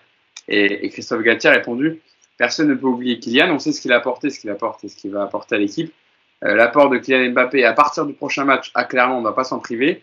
À moi et à mon staff de faire en sorte de trouver le bon équilibre entre les trois pour qu'ils continuent à marquer et jouer ensemble. D'ailleurs, on avait, eu peur hier qu'il y, ait moins de vitesse avec l'absence de, Mbappé, moins de vitesse, moins de projection vers l'avant. Finalement, euh, on peut jouer sans Mbappé, ce sera assez différent, effectivement. Ça va peut-être un petit peu moins vite, quoique hier, ils ont quand même cherché à jouer très très vite. Et je sais pas si on parlera des latéraux, mais moi je trouvais par exemple. Que... Ouais, ouais, on va parler ça. Je laisse déjà Cédric répondre et ensuite on parle des, des pistons qui, euh, qui, ont été intéressants. Cédric Ouais, non, non, en fait, euh, bah, la différence avec l'année dernière, c'est ça qui est intéressant. On avait toujours peur l'année dernière, dès qu'il n'y avait pas Mbappé, d'être offensivement bah, euh, inoffensif, c'est le cas, euh, de pas marquer de but. Enfin, on voit vraiment la saison qu'on a fait, c'était laborieux. Là, on fait un match sans lui, on met quatre buts, on a des occasions, il y a de la vitesse malgré tout. Donc on se dit voilà, c'est bien. On a, on a un système qui nous permet aussi de jouer sans Kylian Mbappé. C'est alors évidemment qu'on préfère jouer avec lui, il n'y a aucun souci là-dessus. Mais c'est quand même intéressant et rassurant de se dire voilà, on a au moins une équipe qui peut jouer sans lui en cas de coup dur, de blessure, de carton, etc. Donc ça, moi, je trouvais ça, je trouvais ça plutôt intéressant. Après, Neymar, Messi, évidemment que voilà, dans l'axe, ça, ça, ça, fait mal et c'est le positionnement. Moi, des joueurs comme Sarabia, Kalimundo, euh, qui se sacrifient pour l'équipe, c'est essentiel. Surtout quand tu as euh, un Messi, quand tu as un Neymar et quand tu as un Mbappé. Maintenant, comme a souligné, euh, comme a souligné Mousse ou Yacine, euh, c'est vrai que quand il va y avoir Mbappé, il va pas falloir que ce soit euh, street football, quoi. Avec les trois qui essaient de faire des dribbles, euh, qui essaient de. Voilà, on va voir ce que ça va donner. C'est la seule petite inquiétude qu'on pourrait avoir euh, sur, sur ça. Mais, mais bon, Christophe Galtier de faire en sorte que les, les trois jouent les uns pour les autres et pour l'équipe. Ça, c'est le plus important. Quoi. Et quand même un petit mot sur son coup franc, euh, je sais pas qui va réagir dessus, euh, Cédric, enfin sur et après je ouais. Mousse, mais son coup franc il est quand même magnifique. Euh, ça faisait longtemps en plus, Mousse rappelait la, la date tout à l'heure de son dernier coup franc, un coup franc direct en plus marqué avec le avec le enfin d'un joueur du Paris Saint-Germain. Bah je pense que du coup c'est stat, la stat c'était euh, alors 2019, c'est la bonne date. 2019. C'est les 47 les 47 derniers coups francs qu'il avait pas mis. Ouais, voilà, donc c'est dire quand même. en plus Neymar a, a, a, a dit encore hier sur le coup franc donc on est à la fin du, du, temps, enfin, du temps additionnel de la première période. Il vient de prendre juste un coup juste avant, il a un peu mal au genou. Et euh, Messi dit à Neymar, non, vas-y, tire-le. Et, et, Neymar le met euh, magnifiquement quand même. Ah, ça fait plaisir, hein, parce que c'est quand même un euh, bah, il l'était, guillemets. Euh, hyper intéressant, dangereux, et puis c'était, on disait toujours qu'un coup franc de Neymar, c'était comme un penalty. Bon là, on avait perdu un peu tout ça depuis 2019, et ça fait plaisir. Ça fait vraiment plaisir de voir un coup franc comme ça. Euh, voilà, c'est de bonne augure. C'est un, magnifique coup franc qui touche pas le mur, il rentre vraiment directement, elle est pas, elle pas déviée. Et après sur le truc de Messi, euh, bon après à la rigueur, là, là où est placé le coup franc, de toute façon, je pense que c'est pour un droitier, même si Messi peut tirer des, des, des deux pieds. Mais bon là honnêtement, euh, il était quand même très bien placé. Il était, bah, c'était à peu près la même distance, le même positionnement que le, le coup franc de Cavani face à Marseille. le... Il avait pas au même endroit, mais ouais c'est ça. Ouais, ouais, c'est à peu près ça. Mais ouais, non, c'est un magnifique, euh, magnifique coup franc. Et, et la, la, stat, elle est, elle est ouf. Hein, 47 coups francs euh, foirés. Et c'est vrai qu'on en a vu un paquet passer la saison dernière au-dessus des, au-dessus des cages. Et la saison dernière, ils se partageaient les coups francs entre, entre Messi et, Neymar. Et, de temps en temps, Mbappé réussissait à s'imposer parce que lui aussi a envie de, de briller dans cet exercice. Mais en tout cas, ça fait plaisir de revoir euh, Neymar marquer sur coup franc. Magnifique coup franc. Euh, Yacine, tu veux dire un petit mot, non sur, euh, Ou le penalty, alors qui est parfaitement tiré comme d'habitude? Parce que je pense que tu veux peut-être le dire, Yacine, mais le, le, le penalty est pas fort du tout. Hein, la puissance du tir est, est, pas forte, mais il le prend tellement à contre-pied qu'elle passe pas très loin non plus de la fond, mais c'est parfaitement tiré. Le penalty, franchement, pour les gardiens, c'est tellement frustrant parce qu'il n'y a pas de puissance. C'est ouais. En fait, tu il se dit, je peux, mais en fait, je peux pas. Et, euh, et je sais pas si vous avez vu, il y a un ralenti où on voit vraiment Neymar de face. Et en fait, il a jamais la tête baissée. Il est constamment ouais. en train de regarder le gardien jusqu'au dernier moment. Et il est capable quand même sur. Parce que je regardais bien, Lafont, il bouge vraiment au dernier. Enfin, il ne veut pas bouger jusqu'au bout. Et le mec, au moment où il arme sa frappe, il est capable de changer euh, juste en voyant le petit geste de Lafont à droite. Et la frustration de Lafont doit être énorme parce que le mec, il fait juste un, un mouvement. Le ballon, il passe à 1m50, mais tu peux pas y aller. Mais c'est horrible. Mais franchement, sa façon de tirer les pénaltys est exceptionnelle. Et pourtant, Yass, il les tire toujours de la même manière. Ouais. Je l'ai rarement vu tirer en force un penalty. Ah les gardiens de Ligue 1 savent parfaitement comment ils tirent les, les penalties. Et c'est vrai que celui d'hier, tu avais l'impression qu'il était encore tiré plus lentement que d'habitude. Ah et, et, tu te dis, et tu dis comment Lafont il peut, il peut ne pas l'arrêter. Tu as l'impression qu'il lui fait une passe. C'est incroyable. La puissance du penalty est, est- est vraiment faible. Donc c'est pour ça que je me suis au début, oh, je, me dis, je me suis quand il parle, je dis bah attends, c'est c'est pas possible, il va l'arrêter. Et en fait, comme Lafont fait le, le petit geste comme ça d'être sur les appuis, bah en fait c'est C'est mort. C'est pas possible, c'est mort. c'est Et, mort. il- et- et il marque aucun temps d'arrêt dans sa petite course. En vérité, on a l'impression qu'il s'arrête, mais en vérité, regardez, il s'arrête jamais. Il Non. ralentit, Mm. il accélère, il ralentit et il tire. Mais, euh, mais, mais ouais, non, c'est, c'est, euh, c'est incroyable. Et, et- et- et c'est vrai que ça m'étonne que les gardiens euh, n'arrivent pas à arrêter un, un, un penalty de Neymar parce qu'il les met jamais en force. Toujours bien placé. Effectivement, effectivement. Avant de passer à, l'animation défensive et ce qui était un peu les, petits points faibles et euh, dire le petit point noir, et encore c'est un point noir d'hier, parce que c'est parce qu'on a beaucoup de sujets. Il faut qu'on tienne une heure et demie sur le podcast, donc il faut bien qu'on parle même des choses, même si c'est faible, qui n'ont pas fonctionné. Mais restons sur euh, les choses positives et je vais vous donner une euh, déclaration de, Christophe Galtier hier en conférence de presse sur le niveau de son équipe. Est-ce que vous attendiez à ce que votre équipe réussisse une performance aussi aboutie? Et Christophe Galtier a répondu, et je reprends des déclarations de Christophe Galtier alors que j'avais arrêté un peu la saison dernière avec dans les podcasts parce qu'on avait tellement rien à tirer et qu'il n'y avait, rien, c'était tellement laconique et, plat que là au moins, enfin on reparle un peu tactique et, et autre chose. Et donc Christophe Galtier a répondu à cette question. Sur un plan physique, on a bien travaillé ensemble, même si la préparation était assez courte, les joueurs ont préparé la saison avant, pendant leurs vacances. Tout le monde fait des séances complètes. Il reste à travailler les relations techniques entre les lignes et la maîtrise du jeu. Mais j'ai apprécié ce qui s'est passé offensivement avec beaucoup d'enchaînements techniques. Ils ont joué les uns pour les autres et fait des efforts défensifs. Il y a encore des choses à affiner. Mais je suis très satisfait que l'on ait marqué 4 buts. C'est un succès important pour démarrer une saison et il ne faut pas banaliser les victoires et les trophées. C'est intéressant quand même ce qu'il dit euh, Cédric euh, Coach Galtier. Ouais, ouais, c'est intéressant. Après, voilà, c'est toujours pareil. Moi, les déclarations du début de saison, euh, on est dans l'euphorie, on a gagné. Enfin, bon, il faut faire attention.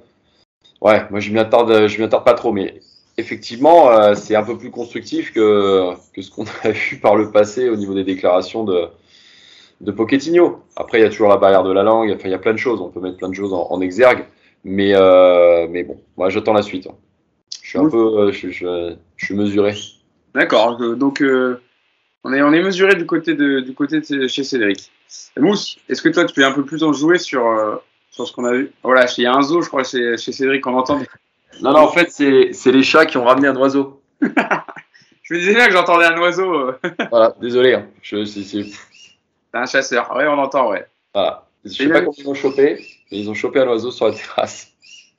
C'est une, animalerie chez, chez Cédric Lucas, vous l'entendez, euh, un petit zoo.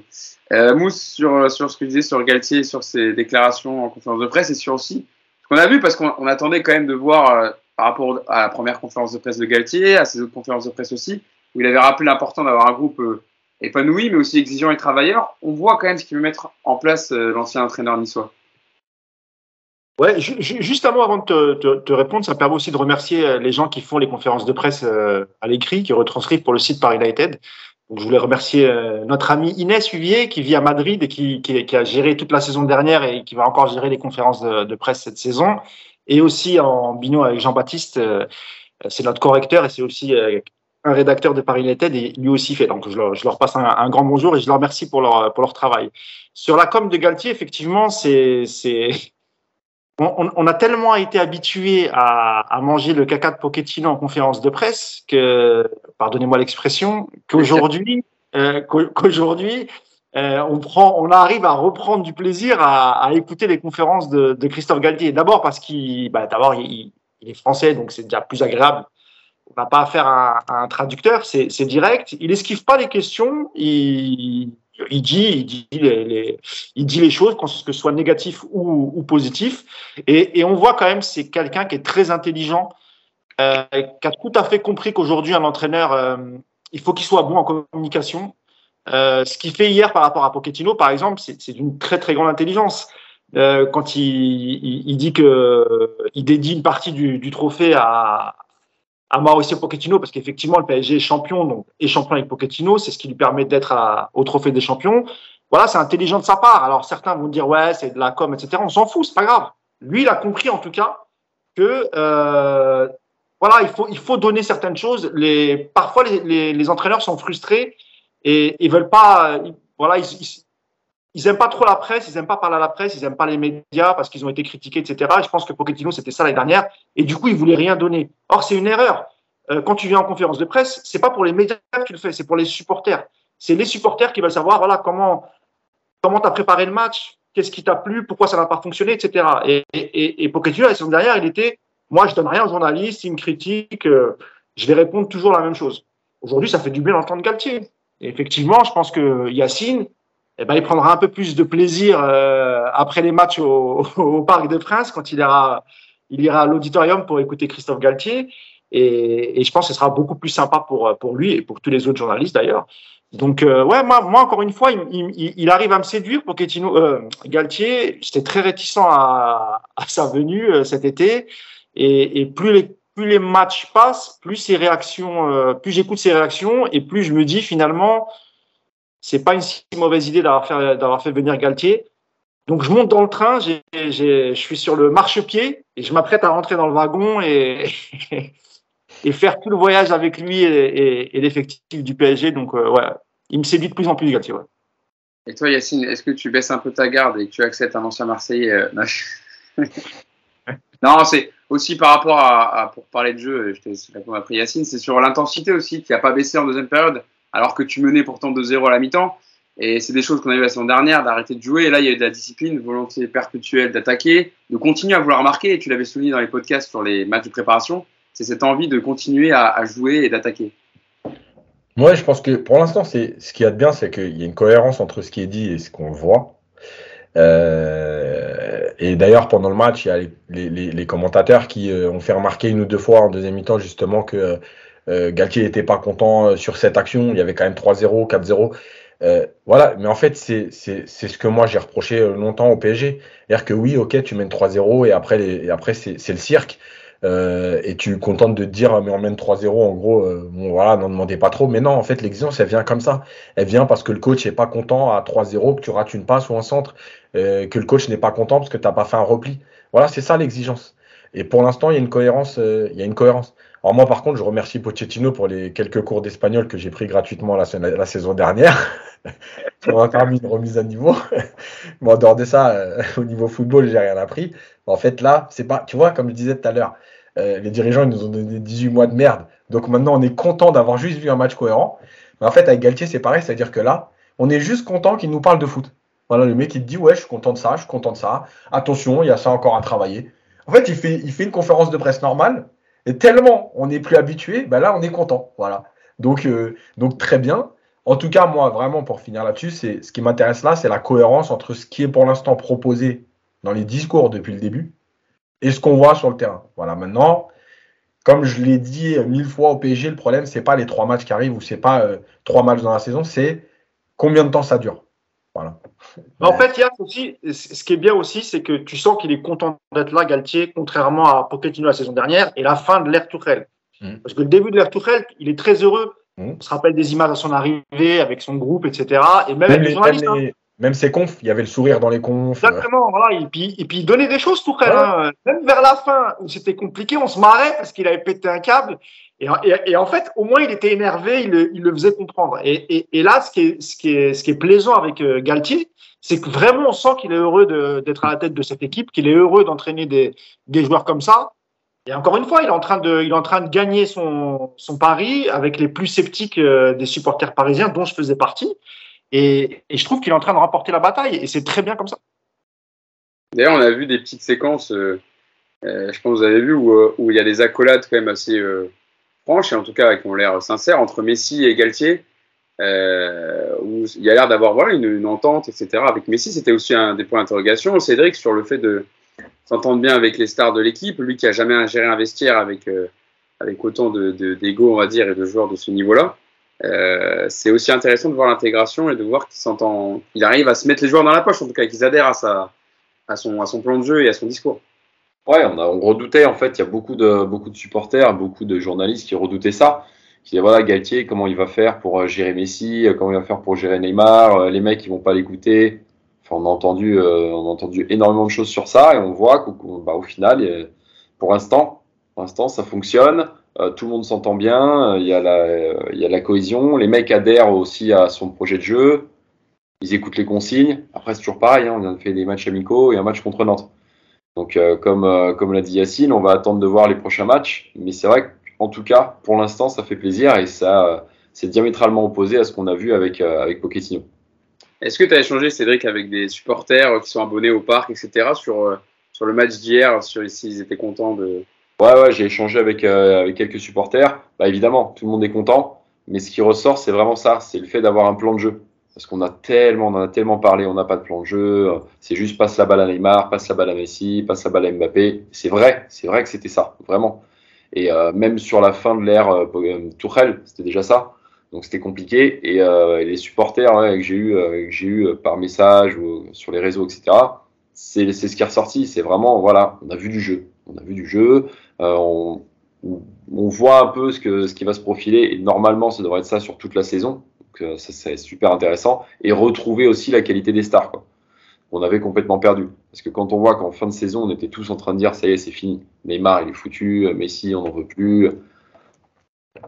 De saison, tu retrouves un petit peu le niveau de jeu de, de ces deux grosses stars, c'est intéressant. Après, voilà, moi, on va revenir euh, au niveau défensif. J'ai des petites craintes, mais. Euh, eh ben, justement, je te, lance, je te lance dessus, Cédric, et j'irai voir aussi Yacine après, mais je te lance dessus comme tu voulais en parler tout à l'heure. Et ensuite, et d'ailleurs, dans, dans, les top clubs dont je vous ai déroulé un peu tout à l'heure, on a eu Sarabia en top pour, pour, pour Mousse, on a eu Neymar en top pour Yacine, et toi, tu voulais revenir aussi sur la performance de Marquinhos, mais plutôt en, en flop. En flop. Oh, ah, ouais. Alors, pour préciser, on avait émis quelques doutes dans le podcast pour la préparation sur les, les espaces dans le dos des pistons avec ce dispositif-là, l'alignement des trois défenseurs, le fait que Ramos soit pris de vitesse parfois. Comment tu as trouvé tout ça hier, Cédric?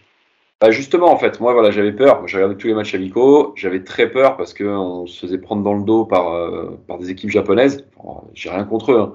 mais c'est quand même pas le niveau, c'est pas le niveau européen. Euh, Marquinhos, euh, depuis le match du Real, euh, je trouve que voilà, on, l'a un peu perdu. Euh, il, a fait, il a fait des erreurs, il avait une façon de se positionner, enfin beaucoup de choses qui, étaient euh, diamétralement opposées à ce qu'il a fait euh, jusqu'ici euh, au Paris Saint-Germain. Et sur le match de Nantes, j'ai pas été totalement rassuré. Il se fait prendre dans le dos, notamment même euh, sur l'occasion de, de Blas. voilà, il y a deux trois fois où il n'est pas positionné de façon extraordinaire. En revanche, Ramos, il a fait un énorme match. il a fait du Ramos. il a été malin, il a été physique, athlétique il a été présent, il a fait vraiment un très très gros match. Mais Marquinhos, voilà, j'espère que c'est peut-être aussi le temps de s'adapter euh, dans la défense à 3. Enfin, il y a plein de, plein de paramètres.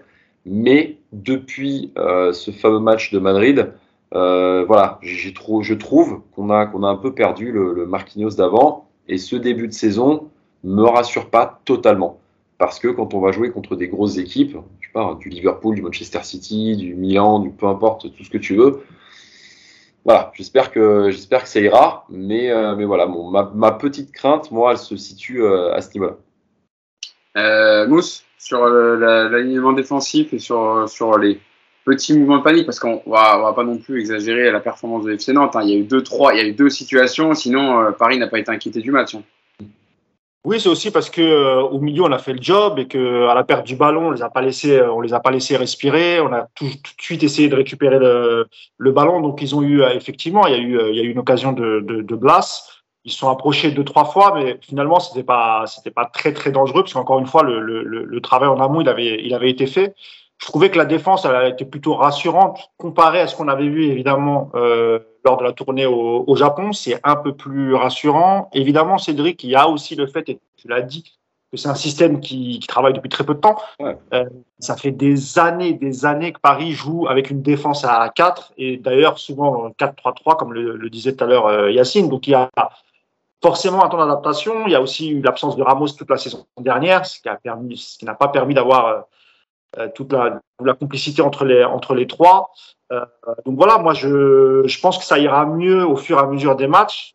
Galtier a confirmé que de toute façon, il, il jouerait que dans ce système-là.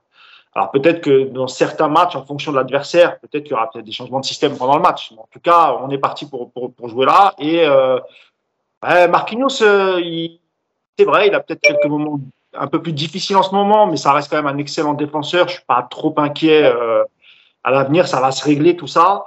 Et je suis assez d'accord aussi avec toi sur l'apport de, Ramos, ce qui dégage sur le terrain, le comportement. Euh, voilà, parfois il replaçait les joueurs, il, communique énormément. T'as l'impression carrément que c'est le, capitaine.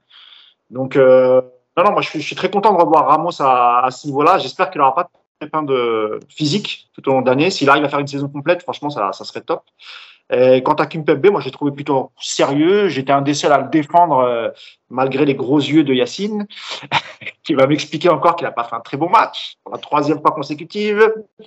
Euh, donc voilà. Par contre, euh, vu que Koundé a signé à, Barcelone, euh, et que Chelsea cherche toujours un, défenseur central, je sais pas, pareil, un peu comme Sarabia, je sais pas ce qu'il en est de l'avenir de, de Kimpembe. Moi, je pense qu'avec du travail et l'enchaînement des matchs, ça ira de, mieux en mieux. Il y a aussi le fait de ce que disait aussi, j'arrête là, euh, Yacine, sur le fait que, que parfois Marquinhos aussi monte euh, plus milieu défensif avec un des deux milieux qui redescend. C'est peut-être aussi, peut-être aussi pour euh, ce que ce qu'a demandé Galtier pour éviter ce qui s'était passé euh, lors de la tournée au Japon. Je sais pas, ou peut-être que c'est les joueurs entre eux qui ont essayé de mettre ça en place. On verra, on verra ça lors des prochains matchs. Mais je suis pas, je suis un peu moins inquiet après ce match-là, on va dire. Yacine, sur, euh, sur l'animation défensive et sur ce que disent euh, Cédric et Mousse depuis tout à l'heure, qu'est-ce que tu as souligné, toi, euh, en particulier? Bah, En fait, le truc, c'est que déjà, les trois offensifs, premier rideau, ils ont, encore une fois, qu'on soit bien précis, on leur demande pas de défendre, de tacler, mais d'empêcher l'équipe adverse de jouer vite. Donc ils l'ont plutôt fait, d'où la remarque de Comboiré à Neymar. Euh, ça, c'est la première chose. La deuxième chose, c'est que euh, les deux milieux, je trouve qu'ils ont été euh, intéressants dans leur positionnement. Euh, encore une fois, j'ai regardé le match ce matin et, et c'est vrai que parfois, quand Verratti sort, Vitinha vient vite dans le dos de, de Verratti pour être pratiquement comme un 6.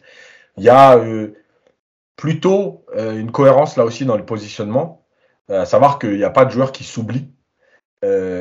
donc là aussi, on, on, avance. Et puis la troisième chose, c'est cette ligne de 5 parce que en fait, il y, a eu, il y a eu deux phases dans le PSG. Il y a la phase où ils sont là-haut et ils continuent à jouer, à presser.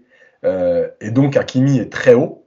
Euh, et là, par exemple, sur ce match euh, hier, il y a euh, Ramos qui a beaucoup, beaucoup défendu en avançant et qui a intercepté énormément de ballons dans le dos d'Akimi, ce qui n'était pas le cas au Japon. On avait dit qu'on avait un doute et tout. Alors pour l'instant, en tout cas, il y a eu un moment où justement la profondeur a été prise par Nantes et elle a été mal gérée. C'est sur le centre de Blas. et je pense que ça va être là le problème. mais par contre, quand les équipes essayent de jouer au sol, euh, bah oui, Ramos, euh, voilà, il sait encore défendre, il sait encore défendre en avançant, il est, il est solide dans les duels, il a récupéré des ballons. Donc il, ça, anticipe, ça... euh, il a aussi, voilà, c'est quelqu'un qui anticipe beaucoup aussi, de par son expérience. Donc, euh. Voilà, donc le seul moment en fait où aujourd'hui on a un doute, c'est dans la profondeur. Euh, j'avais dit que moi j'inverserais Ramos et, et, Marquinhos. Là, on en vient au deuxième point, c'est que je l'avais dit dans le podcast précédent en disant, je comprends aussi qu'il laisse Marquinhos là pour cette idée de numéro 6. Et pour répondre à Mousse, moi je pense réellement que c'est une consigne parce que euh, il y avait vraiment quelque chose qui se passait entre Marquinhos et Verratti. Euh, et je peux pas croire que les joueurs aient pris euh, l'initiative de se dire ah, on fait comme ça. Parce Alors c'est vrai, Yacine, c'est vrai, Yacine, que j'ai constaté, mais je crois que c'était plus en première mi-temps peut-être que que c'est vrai que parfois défensivement, Marco Verratti, c'était quasiment le premier défenseur. Quoi, tu vois. Mmh. C'est lui qui relançait de très très bas c'est Donnarumma jouait sur Verratti, mais Verratti venait chercher le ballon ouais. euh, dans les 16 mètres, quoi, en fait. Et c'est vrai que moi, ça m'a, ça m'a un peu surpris. Mais comme moi, je n'ai pas ton œil, Yacine, j'avais pas vu que Marquinhos s'était remonté un peu plus. Euh, Yacine, il, il, regarde les matchs et les analyse en instantané. eh, Mousse, c'est pas coach Yacine pour rien. Hein. Attends, la minute ah, tactique, c'est, voilà, tu vois le match. D'ailleurs, si tu peux, Yacine, je, je, je lance l'invitation. Si on peut avoir un, une minute coach sur ce match, ça serait incroyable. Bah, je, voulais, je, voulais, faire une surprise, mais évidemment, c'est prévu en tout cas ah, sur la. Ah, bah, tu, vas faire, tu vas faire plaisir aux abonnés de la chaîne YouTube de Paris United et ceux qui nous suivent parce qu'ils raffolent de tes vidéos tactiques. En fait, pourquoi Pourquoi? Parce qu'en fait, ça permet d'avoir euh, une base en fait de. Bah, déjà, bon, déjà, c'est le premier match officiel. Il y a eu des choses intéressantes. par rapport à la saison dernière. Et en plus, ça permet d'avoir une première base. Comme on a dit, on va faire les matchs de Ligue des Champions en général et les matchs de championnat importants. Donc là, ça va permettre de partir de. Voilà, on a vu ça aujourd'hui, on verra euh, sur les prochains matchs. Mais voilà. Euh, donc je termine. Et en fait, le truc, c'est que euh, je pense qu'il y a cette recherche, voilà, de se dire Verratti vient très bas parce qu'il a cette qualité. Et à ce moment-là, Marquinhos prend le rôle de Verratti un peu plus haut pour pas déséquilibrer l'équipe. Mais il y a eu aussi des phases où on a vu pratiquement quatre défenseurs, à savoir Ramos à droite, Kimpembe à gauche et Verratti, Marquinhos côte à côte. Euh, pour attirer justement euh, les Nantais. C'est pour ça que je dis qu'il y a une vraie recherche. Est-ce que c'est viable sur la durée? Je ne sais pas. Mais en tout cas, il y a cette idée. Et dans, le positionnement, on a vu beaucoup Verratti venir, euh, tu sais, compenser sur quand il y avait l'action à droite, il venait fermer avec les joueurs à droite. Quand il y avait l'action à gauche, il venait fermer à gauche. je crois que Verratti, il a un vrai rôle clé aujourd'hui dans cette équipe et dans ce système-là. moi, le seul truc qui me pose problème, en fait, c'est euh, et, hier, moi, j'ai trouvé, euh, alors Marquinhos, pas exceptionnel, mais meilleur que, que les matchs au Japon. Euh, et Kimpembe aussi. Je pense qu'il y a vraiment, la, clé, elle va être dans cette façon de défendre ensemble en avançant et qu'il n'y en ait pas un qui, qui se perd en se disant je vais gérer la profondeur pendant que les autres avancent parce que c'est là que tu vas te retrouver en difficulté. Et l'action du, centre de Blas et l'action aussi où Blas frappe, en fait, c'est ça le problème. C'est que en fait, tu n'es plus aligné. Euh, il n'y a plus de cohérence et en fait, il y a des joueurs qui vont au pressing et des joueurs qui viennent reculer. Et ça va être la clé. Euh, moi, je pense que. Enfin, c'est compliqué de dire ça, mais presque bêtement, il faut que cette équipe elle défende en avançant 9 fois sur 10. Voilà. Parce que, euh, c'est, je pense, dans, dans ces gènes et parce que aussi, de toute façon, tu n'as pas les joueurs non plus pour reculer et subir ensemble. Euh, comme, même, le faire Galtier sur certains matchs. Hein. Rappelez-vous euh, le, PSG Nice de Coupe de France où euh, tu as ces deux lignes de 4, bien compactes, bien devant la surface. Le PSG n'a pas ces qualités-là. Donc je pense qu'il va falloir travailler. C'est le Bayern qui joue un peu comme ça. la défense super haute, tu défends en avançant. je pensais surtout à l'époque où il y avait Boateng, etc. ouais, ouais, c'est ce que tu dis, ça me rappelle vraiment le, ce, que, ce que met en place le, le Bayern. Alors je sais plus pas trop suivi ces derniers temps s'il joue encore comme ça, mais. Euh, c'est comme ça. Mais, euh, mais c'est vrai qu'il y, a. En fait, il faut que tu évites aux trois de devant de faire des grandes courses de replacement ou, s'ils ne les font pas, de te retrouver en fait à sept joueurs défensifs euh, coupés des trois autres. Et, Galtier l'a dit aussi dans son interview quand il parle de bloc équipe et d'équilibre et quand il salue le travail des joueurs de devant. En fait, c'est ça aussi qu'il dit. C'est qu'on ne peut pas être une équipe coupée en deux en disant, il l'a dit, je crois, coupée en deux d'ailleurs, euh, en disant il y a sept joueurs qui vont d'abord, enfin qui vont penser à défendre et les trois de devant vous faites pas de travail, c'est pas possible. Alors contre Nantes oui peut-être, mais pas pas quand tu vas te retrouver dans les gros matchs de Ligue des Champions. Effectivement. Euh, une petite stat sur ce que vous parlez du match de Verratti, les stats de passe des quatre milieux parisiens qui sont succédés euh, hier soir face à Nantes. Verratti, et t'en parlais un peu tout à l'heure, Cédric, Verratti 75 passes réussies sur 83, Vitinha 43 sur 43, effectivement 100% de, de passes réussies pour, pour l'ami Vitinha, la recrue en provenance du, du, FC Porto. Danilo 19 sur 19 et Paredes 16 sur 16, soit en cumulé 153 passes réussies sur 161. Euh, donc c'est quand même intéressant parce qu'il y a eu quand même pas mal de passes qui étaient destinées à casser une ligne ou à toucher les pistons. Ou voilà, c'était pas des passes à la gay euh, pour tout, pour avec son 6 euh, à côté. tu vois, justement, on n'a pas assez insisté vite fait là sur un truc, c'est que on en avait parlé dans le podcast précédent sur le troisième match amical. Il y a vraiment une volonté euh, alors, à la récupération du ballon, mais même quand ils repartent de, euh, bas, euh, de chercher très vite dans les interlignes Messi et Neymar.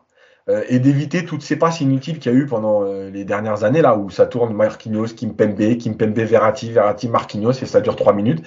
Il y a cette volonté, et c'est pour ça que je disais tout à l'heure, quand il a fait descendre Verratti pour ouvrir le bloc nantais, on sentait cette volonté de dire, OK, on cherche là, une ou deux passes, comme l'a dit Mousse avec Donnarumma, des fois qui cherchait quand même Verratti. Euh, mais par contre, après, la passe de Verratti, c'était des passes sur 20-30 mètres de profondeur pour vite trouver les autres. Et après, on a même vu Messi faire contrôle et chercher Neymar dans la profondeur.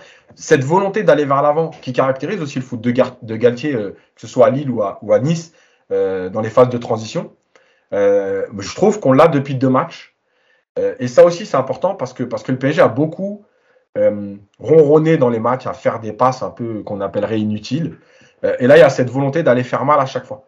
Et je, je crois que ça va être aussi une des marques de fabrique de ce PSG, et encore plus quand il y aura Mbappé. Quoi. Moi, j'ai une petite question là-dessus. Non, je voulais juste lancer Cédric sur, sur un peu sur le, justement le fait de rechercher rapidement Messi Neymar et aussi le rôle des pistons, hein, Cédric, parce qu'on n'en a pas trop parlé. Je sais que j'irai voir dessus parce qu'il voulait en parler effectivement. C'est vrai que euh, alors peut-être on a peut-être un peu moins vu Nuno Mendes hier, même s'il a été recherché quand même, on l'a vu faire euh, quelques centres. Mais Aikimi a été un peu plus recherché qu'habituellement. Je l'ai trouvé en tout cas. Ouais, ouais, bah, en fait, c'est de, de par le dispositif. C'est pour ça que dans tous les podcasts et à chaque fois qu'on a parlé du dispositif, on disait que par rapport aux joueurs qu'on avait recrutés, quand tu recrutes Hakimi et Mendes, tu te dois de jouer de toute façon comme ça, puisque des, ce sont des pistons et c'est leur rôle. Donc c'est vrai que là, de les mettre dans le, dans le bon dispositif, bah forcément tu les vois plus, tu as plus d'occasions, il y, a plus de, y a plus de pressing, il y a plus de vitesse sur les, sur les, voilà, sur les, sur, sur les ailes, c'est beaucoup plus intéressant. Il y a aussi un autre facteur, c'est le départ de Di Maria parce que Di Maria, il jouait sur le côté aussi avec, euh, avec Hakimi, et c'était souvent du Di Maria Messi. Et on a vu quelques fois qu'on oubliait, euh, qu'on oubliait euh, Hakimi, qui lui faisait des appels, des appels, des appels, et en vain. Donc, donc là, c'est vrai que voilà, il y a plein de facteurs qui font qu'on joue plus sur les ailes, un peu plus sur le côté d'Hakimi, c'est ce que je disais tout à l'heure. Donc il va falloir quand même un peu, un peu équilibrer tout ça. Mais, mais c'est hyper apport, c'est un apport offensif qui est non négligeable. Après, sur, le, sur les performances des deux, je trouve que Hakimi a été beaucoup plus offensif. Et il va falloir faire attention sur le côté défensif. Et inversement, Mendes, j'ai trouvé beaucoup plus défensif et très appliqué au niveau, de, au niveau du repli, et peut-être un peu moins offensif euh, dans, ses, dans, ses, dans ses actions. Après, il faut, faut, dire aussi que le système de, de Nantes était en 3-5-2, on va dire, avec euh, aussi des joueurs en piston. Donc peut-être c'était aussi pour combler un peu. Il y en a un qui est un des pistons parisiens qui est un peu plus ouais. offensif que, euh, que, que Hakimi côté droit qui avait peut-être un peu plus de liberté, on va dire, pour, pour contre-attaquer. Voilà. Je pense que c'était un peu aussi la, la, la, règle. Mais même si on a vu quand même Mendes attaquer euh, quelques fois, il a eu notamment il y a un centre en première période, je disais tout à l'heure, où Neymar le lance en une passe en extérieur, je crois. Exactement, ouais. Et où il est pas loin de trouver Sarabia euh, euh, au centre. Mousse, euh, tu voulais poser une question juste avant que, ou tu, veux, parler des latéraux? Non, non, on va, rester sur latéraux, puis après je, je, voulais juste apporter une, enfin, je voulais juste poser une question à, Yacine sur les latéraux. Évidemment, on a tous constaté qu'effectivement, effectivement, a reçu beaucoup plus de ballons que peut-être lors des trois, trois derniers matchs au, au Japon et peut-être même lors de toute la saison dernière.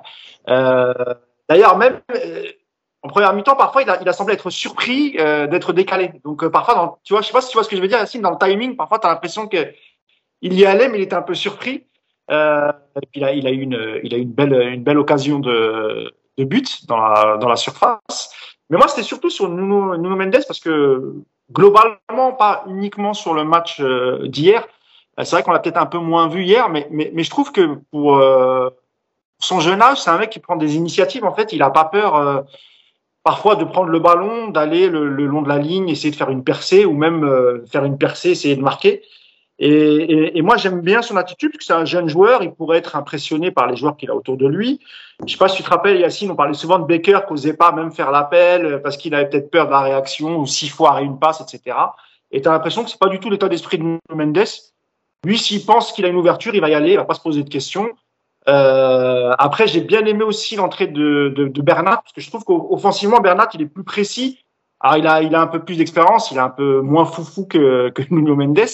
Mais, euh, mais c'est vrai que ça fait plaisir d'avoir deux, laté deux latéraux gauche euh, de la même, euh, quasiment du même niveau, parce que Bernat, il a l'expérience en plus.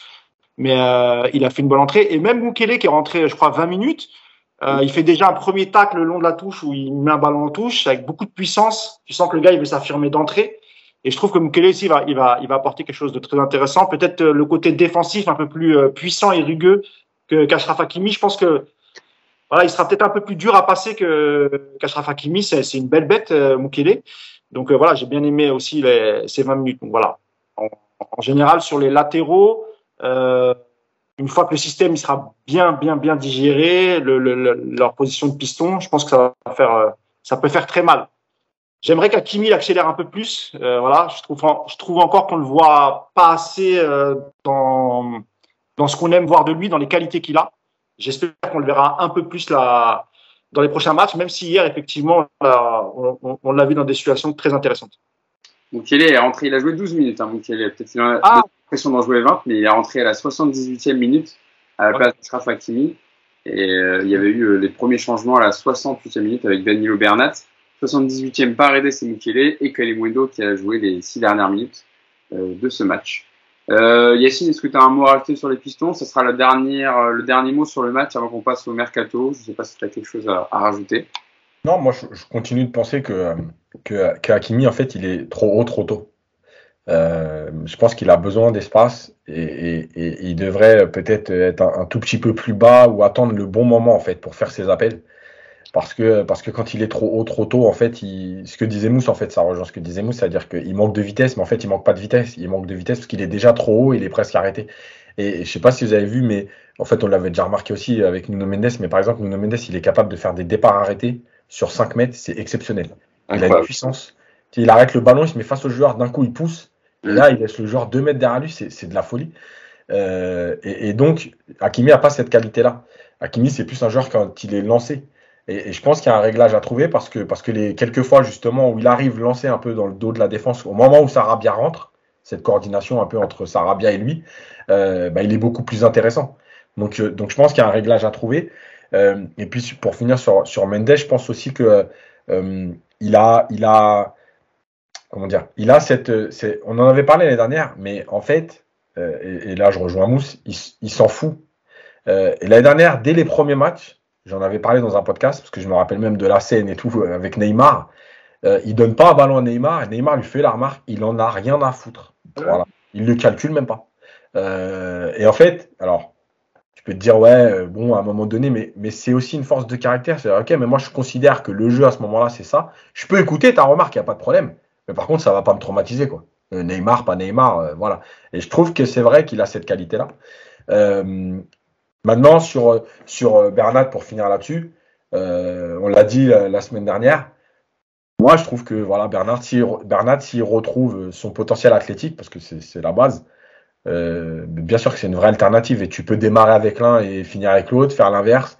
parce que Bernat, oui, il a des déplacements qui sont beaucoup plus intelligents, beaucoup plus réfléchis il est plus lucide dans le dernier geste. Euh, tu vois, par exemple, le centre de le centre de Mendes sur euh, Sarabia, super, avec un peu de lucidité, Bernat, il te met le ballon sur Sarabia. Tu vois, là, Mendes, il a, il a le temps d'avance et il se précipite, tu vois, euh, euh, il est un peu en bout de course et il met le ballon fort devant le but, un peu sans réfléchir. Après, la. la, la, la Omar lui reproche d'ailleurs. Le, ben oui. Là, il, il, utilise la bonne, la bonne surface de pied parce qu'il la met euh, pas en hauteur, à mi-hauteur, il Oui. la met euh, sur. Et quand tu regardes, en fait, Elle est un peu trop forte, mais sinon c'est quand même le, le, bon geste, on va dire. c'est le bon geste, mais en fait, tu regardes, si tu regardes, il est, en, il, est en, en- il est un peu loin du ballon au moment où il centre parce qu'il veut le faire tout de suite.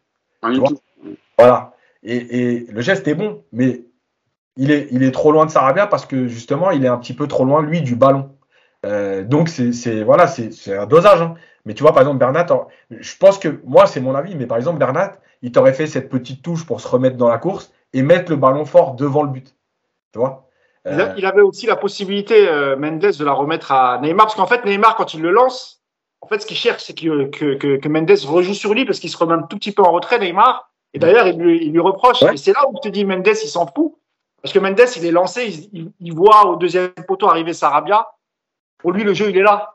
Et, Exactement. et il semble que Neymar lui fait un peu la réflexion. Bon, rien de méchant, tu vois. Mais, mais dans l'esprit, et, et moi, je pense plutôt que Ber, Bernat, à sa place, il devrait peut-être rejouer sur, euh, sur, euh, sur Neymar. Parce qu'il avait, il a l'habitude de faire ça aussi avec Mbappé, Bernat, quand il joue euh, sur le côté gauche. Ouais, ouais, ouais. Non, mais en fait, ce que je voulais dire surtout, c'est que Bernat, il aurait fait ce contrôle Ouais, pour ouais. se donner le temps de, tu vois, de choisir. être sûr qu'elle arrive bien sur, euh, dans le bon timing avec, euh, avec Sarabia.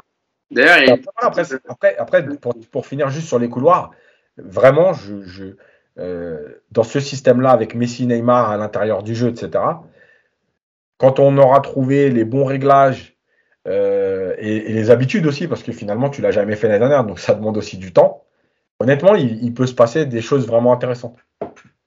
je sais pas si vous avez vu, il y a une, aussi une, une petite discussion entre Neymar et Vitinha. C'est en première période où Vitinha a le ballon et il peut lancer Neymar en profondeur. Il est tout seul, il y a l'espace entre deux défenseurs nantais. Et Vitinha prend le temps au final et repasse euh, par derrière pour enfin, contrôle et, et, temporise un peu. Et Neymar lui dit Ah, mais tu dois me la mettre direct, euh, directement en première attention en profondeur. C'est celle-là que je disais, les gens, ils sont restés là-dessus sur Vitinha. Et les critiques, vous regarderez, les critiques qui ont été émises sur Vitinha, en fait, tout, tout est autour de cette passe-là. Comme s'il y avait eu que ça. Genre, en gros, il n'a pas pris de risque. Et c'est vrai que je l'ai revu l'action ce matin. Franchement, il y a vraiment la place pour lui donner. C'est un truc de fou. Ouais. Mais, mais voilà, après, ça arrive. Qu'est-ce que enfin... Oui, bien sûr. Là, on va parler d'autres milieux de terrain qui euh, voilà, n'auraient pas fait cette passe, ils n'auraient n'auraient pas eu l'idée. Euh, on a terminé sur le.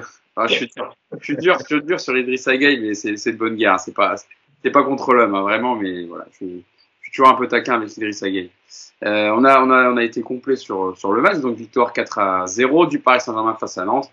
Et donc 11e, 11e trophée des champions emporté par euh, le club de la capitale. Et pour la suite du calendrier du Paris Saint-Germain, hein, pour le mois d'août, avec la reprise de la Ligue 1 le week-end prochain, le 6 août euh, prochain, ça sera Clermont, euh, à Clermont, au stade Gaston Gérard. Euh, oui, c'est ça, stade Gaston Gérard, euh, 21h. Et puis euh, il y aura donc trois déplacements et deux réceptions au mois d'août. Après Clermont, il y aura réception Montpellier, déplacement à Lille, réception Monaco et déplacement à Toulouse. Donc un petit programme sympa pour le mois d'août avant d'entamer avec des champions qui démarrera euh, très tôt euh, en septembre, du fait de la Coupe du Monde en fin de saison avec un calendrier très resserré. Terminons comme je vous l'avais promis sur, sur notre partie mercato. On fait toujours un peu le point sur quand on, on, on fait ce, podcast, le podcast de l'Orge Capital. Euh, et ce mercato dont on va parler euh, aujourd'hui, cette partie mercato sera plutôt sur les départs. Parce qu'il y a du mouvement, euh, ça s'accélère sur euh, les joueurs euh, qui doivent quitter la capitale, notamment Idrissa Gueye, euh, qui se rapproche de son ancien club d'Everton. Selon les informations du Times, Everton accélère pour finaliser le transfert de son milieu de terrain. Trois ans après son départ du Paris Saint-Germain contre 30 millions d'euros, Franck Lampard, l'entraîneur des Toffees, pousse pour recruter l'international sénégalais à qui il ne reste plus qu'un an de contrat. Les derniers détails seront discutés cette semaine, mais donc le club anglais espère euh, boucler le transfert cette semaine et il est plutôt optimiste, le club anglais, pour récupérer le joueur. Euh, Il y a Wijnaldum aussi qui lui aussi a, trouvé preneur. Il devrait prendre la direction de l'AS Roma dans le cadre d'un prêt avec euh, option d'achat. Donc ça allégerait le milieu de terrain et le souhait de Christophe Galtier de se séparer de, plusieurs éléments. Et on parlera après de Thilo. Mais déjà, Cédric, sur le mercato, tu vois depuis le début du, depuis le début du mercato, depuis le début de l'été, euh, sur les différents départs, sur différentes arrivées, est-ce qu'il te paraît pour l'instant euh, cohérent, ce mercato? Bah, la première chose déjà, c'est qu'on n'est plus une vache à lait. Donc euh, Campos, il a dit quand on lui propose des chiffres trop hauts, il dit non, non, non, c'est pas ce prix-là, on va, on va négocier, mais il est hors de question qu'on paye trop cher. Déjà, c'est un, un premier changement. Après, sur les, sur les départs, si on arrive vraiment à faire partir, on parle aussi de Kurzawa, je crois, enfin Nice, enfin deux, trois trucs comme ça, Kerrer, euh, à Séville. Franchement, s'il arrive à alléger avec, euh, avec ces joueurs-là, bravo, parce qu'on cherche quand même à, à s'en débarrasser depuis un petit moment. Euh, la, la différence aussi, c'était cette espèce de, de camp des exclus, où euh, voilà, il prend des joueurs, voilà, on compte pas sur vous, vous entraînez à part. Le Ouais, il y a- ouais, il y a beaucoup de choses qui se sont mises, euh, qui se sont mises en place. Sur les arrivées, bah, moi je suis plutôt, plutôt content. Vitinha et c'est euh, c'est- bien, c'est sur l'avenir en plus. Moi, il y a un joueur dont on a parlé depuis un petit moment qui s'appelle Skriniar. Euh, apparemment, la, la piste se refroidit. Je trouve que c'est dommage. S'il y a un joueur sur lequel moi j'aurais posé les 65-70 s'il fallait le faire, je l'aurais fait sans aucun problème sur ce joueur-là. Pourquoi? Parce qu'au-delà d'être un excellent défenseur et l'un des meilleurs défenseurs au monde pour, euh, pour ma part, c'est quelqu'un qui a énormément de caractère et qui a du vice. Et tu vois, c'est quelqu'un dans le caractère et dans le vice qui me fait penser à un Thiago Motta qu'on avait au milieu de terrain. Et c'est ce qui nous manque au PSG. Et il nous faut des mecs comme ça. Des mecs un peu moins gentils et qui n'ont pas peur de mettre un coup et qui, qui rentrent dans l'art. Et je trouve que voilà, c'est ce qui nous manque, nous, à l'heure actuelle, peut-être dans notre équipe. Donc voilà, il y a un autre mec qui, est un peu, qui a du caractère aussi, qui s'appelle Renato Sanchez, qui a un caractère bien trempé, qui ferait du bien aussi au milieu de terrain. Donc voilà, moi ce que j'aimerais à, à l'heure actuelle, les deux premiers transferts sont intéressants, mais j'aimerais qu'on ait deux mecs avec beaucoup, beaucoup de caractère. En Skriniar, apparemment, ça se. Alors, t'as raison, ça s'est refroidi un peu ces derniers temps, mais la piste n'est pas totalement euh, euh, oubliée. Les discussions vont se poursuivre, mais c'est vrai que l'Inter, en fait, euh, s'est fait doubler sur, sur Bremer, le défenseur Ouais, qui est à la Juve, pour compenser Mathis de Ligt. Toujours ce jeu- de chaise musicale entre les différents clubs. Et du coup, l'Inter s'est retrouvé un peu bloqué à dire, mais c'était lui qu'on voulait pour remplacer Skriniar, et donc, euh, si vous le voulez, il va falloir augmenter l'offre, parce que vraiment, on en a besoin. euh, surtout que eux, eux aussi, enfin, l'Inter, voilà, depuis plusieurs années, joue avec une défense à 3, et donc, dans ce schéma-là, de euh, Skriniar est, voilà, est un des meilleurs défenseurs. euh, Un- tout, tout est, tout est positif parce qu'en plus, il amènerait ce côté. Voilà, moi, je sais jouer dans une défense à 3, donc le positionnement, recadrer les mecs, redescend, remonte. Enfin, tout est positif dans ce transfert. Donc vraiment, euh, après, Il reste, il reste encore un mois, hein. peut-être ça va bouger, parce que pareil, si Skriniar arrive, quid de Kimpembe qui euh, pourrait se dire que ça va être bouché, etc. Donc, euh, on, verra comment ça évolue. Mais on n'a pas parlé aussi de Diallo, mais Diallo, il y avait pas mal de touches aussi avec Milan, il me semble. Alors ça a été, ouais, il a été un moment associé à Naples, mais Naples a recruté défenseur sud-coréen pendant de Fenerbahçe. Le Milan, ça a été une des pistes au début, mais c'est un peu refroidi. Donc pour l'instant, Abou Diallo, pas trop de, pas trop de courtisans. Je sais pas si euh, Mousse, tu as eu quelques infos sur Abou Diallo? Non. Non?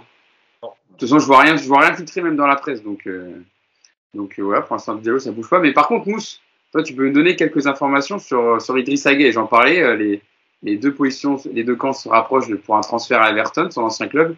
Qu'en est-il? Est-ce que tu as pu discuter avec son entourage?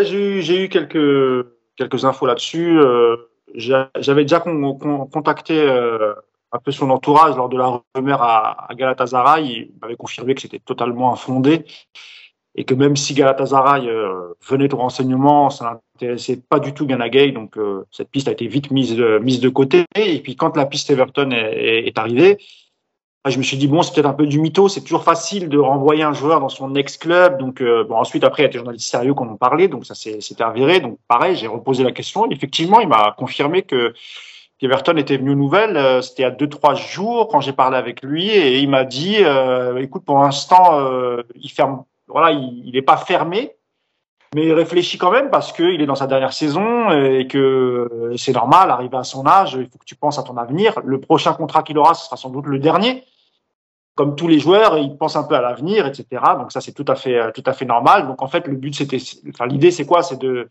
c'est de voir ce que va proposer Everton. Euh, alors Idrissa, je crois qu'il a 32-33. Euh, vous me confirmerez si vous avez le temps de vérifier. Euh, lui, je pense que ce qu'il cherche, 32 ans. Mm. Voilà. Donc je pense qu'il partirait à Everton s'il a au minimum deux ans, voire trois, pour être sûr quand même de, de partir sur un dernier contrat, on va dire entre guillemets longue durée. Euh, Everton, c'est un bon club de première ligue. Ils ont, ils ont des moyens. Je pense qu'au niveau du salaire, ils peuvent s'aligner sur ce qui, sur ce qu'il a aujourd'hui au PSG. Et je pense que dans l'idée de, de, de Gay, c'est évidemment de, d'essayer de garder le, le, le, même salaire. Et il sera prêt à partir dans ces conditions-là, c'est-à-dire un contrat euh, conséquent, deux ans avec une année en option ou trois ans directement. On touche pas au salaire. Et à partir de là, je pense qu'il y a une vraie possibilité pour lui de rejoindre Everton, parce que c'est plus facile de, rejoindre un club que tu connais déjà, les installations, euh, sans, sans doute peut-être quelques coéquipiers, même si ça fait longtemps qu'il est parti. Et, euh, et puis la vie, la vie là-bas aussi, tu vois. Donc euh, ouais, c'est faisable, c'est jouable. Ça dépendra de, de ce que proposera Everton. Évidemment, il n'est pas question d'un prêt. Il est dans sa dernière année de contrat, donc euh, le 1er janvier, il est libre de signer où il veut. Donc la situation, elle est claire. C'est soit il honore sa dernière euh, saison au PSG et en janvier, il signe libre à Everton ou ailleurs. Ou bien le PSG le cède à Everton, il signe un contrat, il part et tout le monde est content. Voilà. Euh, autre joueur qui est sur le départ du côté du Paris Saint-Germain, c'est Thilo Kerrer, qui n'était pas forcément dans la liste, enfin qui n'était pas d'ailleurs dans la liste des lofters, qui a fait partie du, stage de pré-saison euh, au Japon, mais qui pourrait également partir pour rejoindre le championnat espagnol. Selon les informations du média spécialisé Estadio Deportivo, Séville est plutôt optimiste dans ce dossier, hein, espère conclure le deal euh, dans les prochains jours. Le directeur sportif Monchi avait d'ailleurs déjà tenté de le recruter il y a deux saisons et donc le connaît plutôt bien.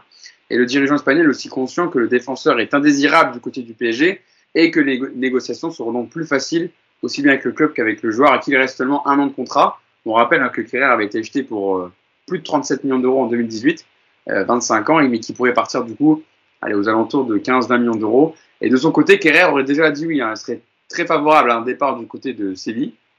Il aurait même déjà donné donc son accord au club. Euh, et il estime que Séville est le club parfait pour se relancer à quelques mois de la Coupe du Monde au Qatar, qu'il souhaite évidemment disputer dans la peau d'un titulaire euh, du côté de la Mannschaft. Euh, Yacine, sur ce dossier, Thilo Kerrer, tu le regardais toi pour la rotation de la défense à 3 parce que il faut quand même, il des défenseurs centrales avec trois défenseurs. Bon, il y a une Moukele qui est arrivée pour le coup, mais qu'est-ce que tu en penses? Il est en train de me troller ou quoi? Il me demande si regarder dire une autre question. Et je sais bien, mais oh, tu sais bien que je rigole, je rigole, je rigole, je rigole. Il faut que je garde mon côté sérieux. Si je rigole avant, ça sert à rien. euh, non, mais bien sûr que évidemment que je le, je le vends. Euh, et, et, après, je, je comprends. En fait, c'est ce mercato, il est, il est très bizarre parce que malgré tout, Kerrer, c'est un international allemand. Donc, il a, il a une valeur. Mais en fait, le PSG est pas en position de force parce que c'est des joueurs dont ils veulent se débarrasser. Euh, ils veulent un groupe restreint et, on en a parlé souvent après le 1er septembre. euh, tu vas être obligé de les réintégrer. Donc, il n'y aura plus de groupe restreint et si ces joueurs ne sont pas partis, ben, tu vas te les coltiner dans le groupe euh, régulièrement. Donc, euh, bah ouais, les clubs qui sont acheteurs, ils sont, ils sont en position de force. Donc, ça va être un problème. Après, voilà, je pense que le PSG doit faire une croix sur cette idée de bien vendre. Mm. Ils doivent vendre. En fait, le but, tu vois, c'est c'est un peu, euh, ça fait 10 ans, 11 ans que le Qatar est là. Bah, c'est un peu, voilà, les erreurs qu'on a faites, il faut plus les refaire. Donc, les contrats maintenant, il va falloir bien les négocier, bien acheter, etc. Arrêter de faire des contrats de 5 ans euh, et de payer des, folles sommes pour certains joueurs euh, pour pas te retrouver avec sur le dos comme ça. Euh, mais il faut, il faut vendre. Voilà. Donc, si, tu vois, pour caricaturer, on a, on a entendu rapidement, alors c'est une rumeur, mais Draxler, 13 millions à Newcastle, bah oui. Ouais, ok, peut-être que vraiment le prix de Draxler, c'est peut-être 20. Et oui, aujourd'hui, bah, à 13, tu fais partir Draxler, tu, tu te sépares d'un salaire, alors qu'il n'est pas le plus gros, mais tu te sépares d'un salaire, tu récupères 13 et tu te sépares d'un joueur dont tu veux plus. Mm. Voilà, c'est tout. Tu vas être obligé de faire des compromis cette saison. Tu vas pas pouvoir vendre comme tu as envie. Voilà, ça c'est sûr. Maintenant, pour Kerrer, évidemment que si Séville veut l'accueillir, moi je veux bien aller passer deux jours à Séville s'il faut l'emmener. Voilà, je, je j'ai, deux jours, j'ai 48 heures de libre. mais, mais, mais voilà, de toute façon, il va falloir se séparer de ces joueurs parce que tu peux pas rester avec. euh, c'est, beaucoup. Et pour terminer sur le loft, alors Kerrer a, a intégré le loft au retour du Japon.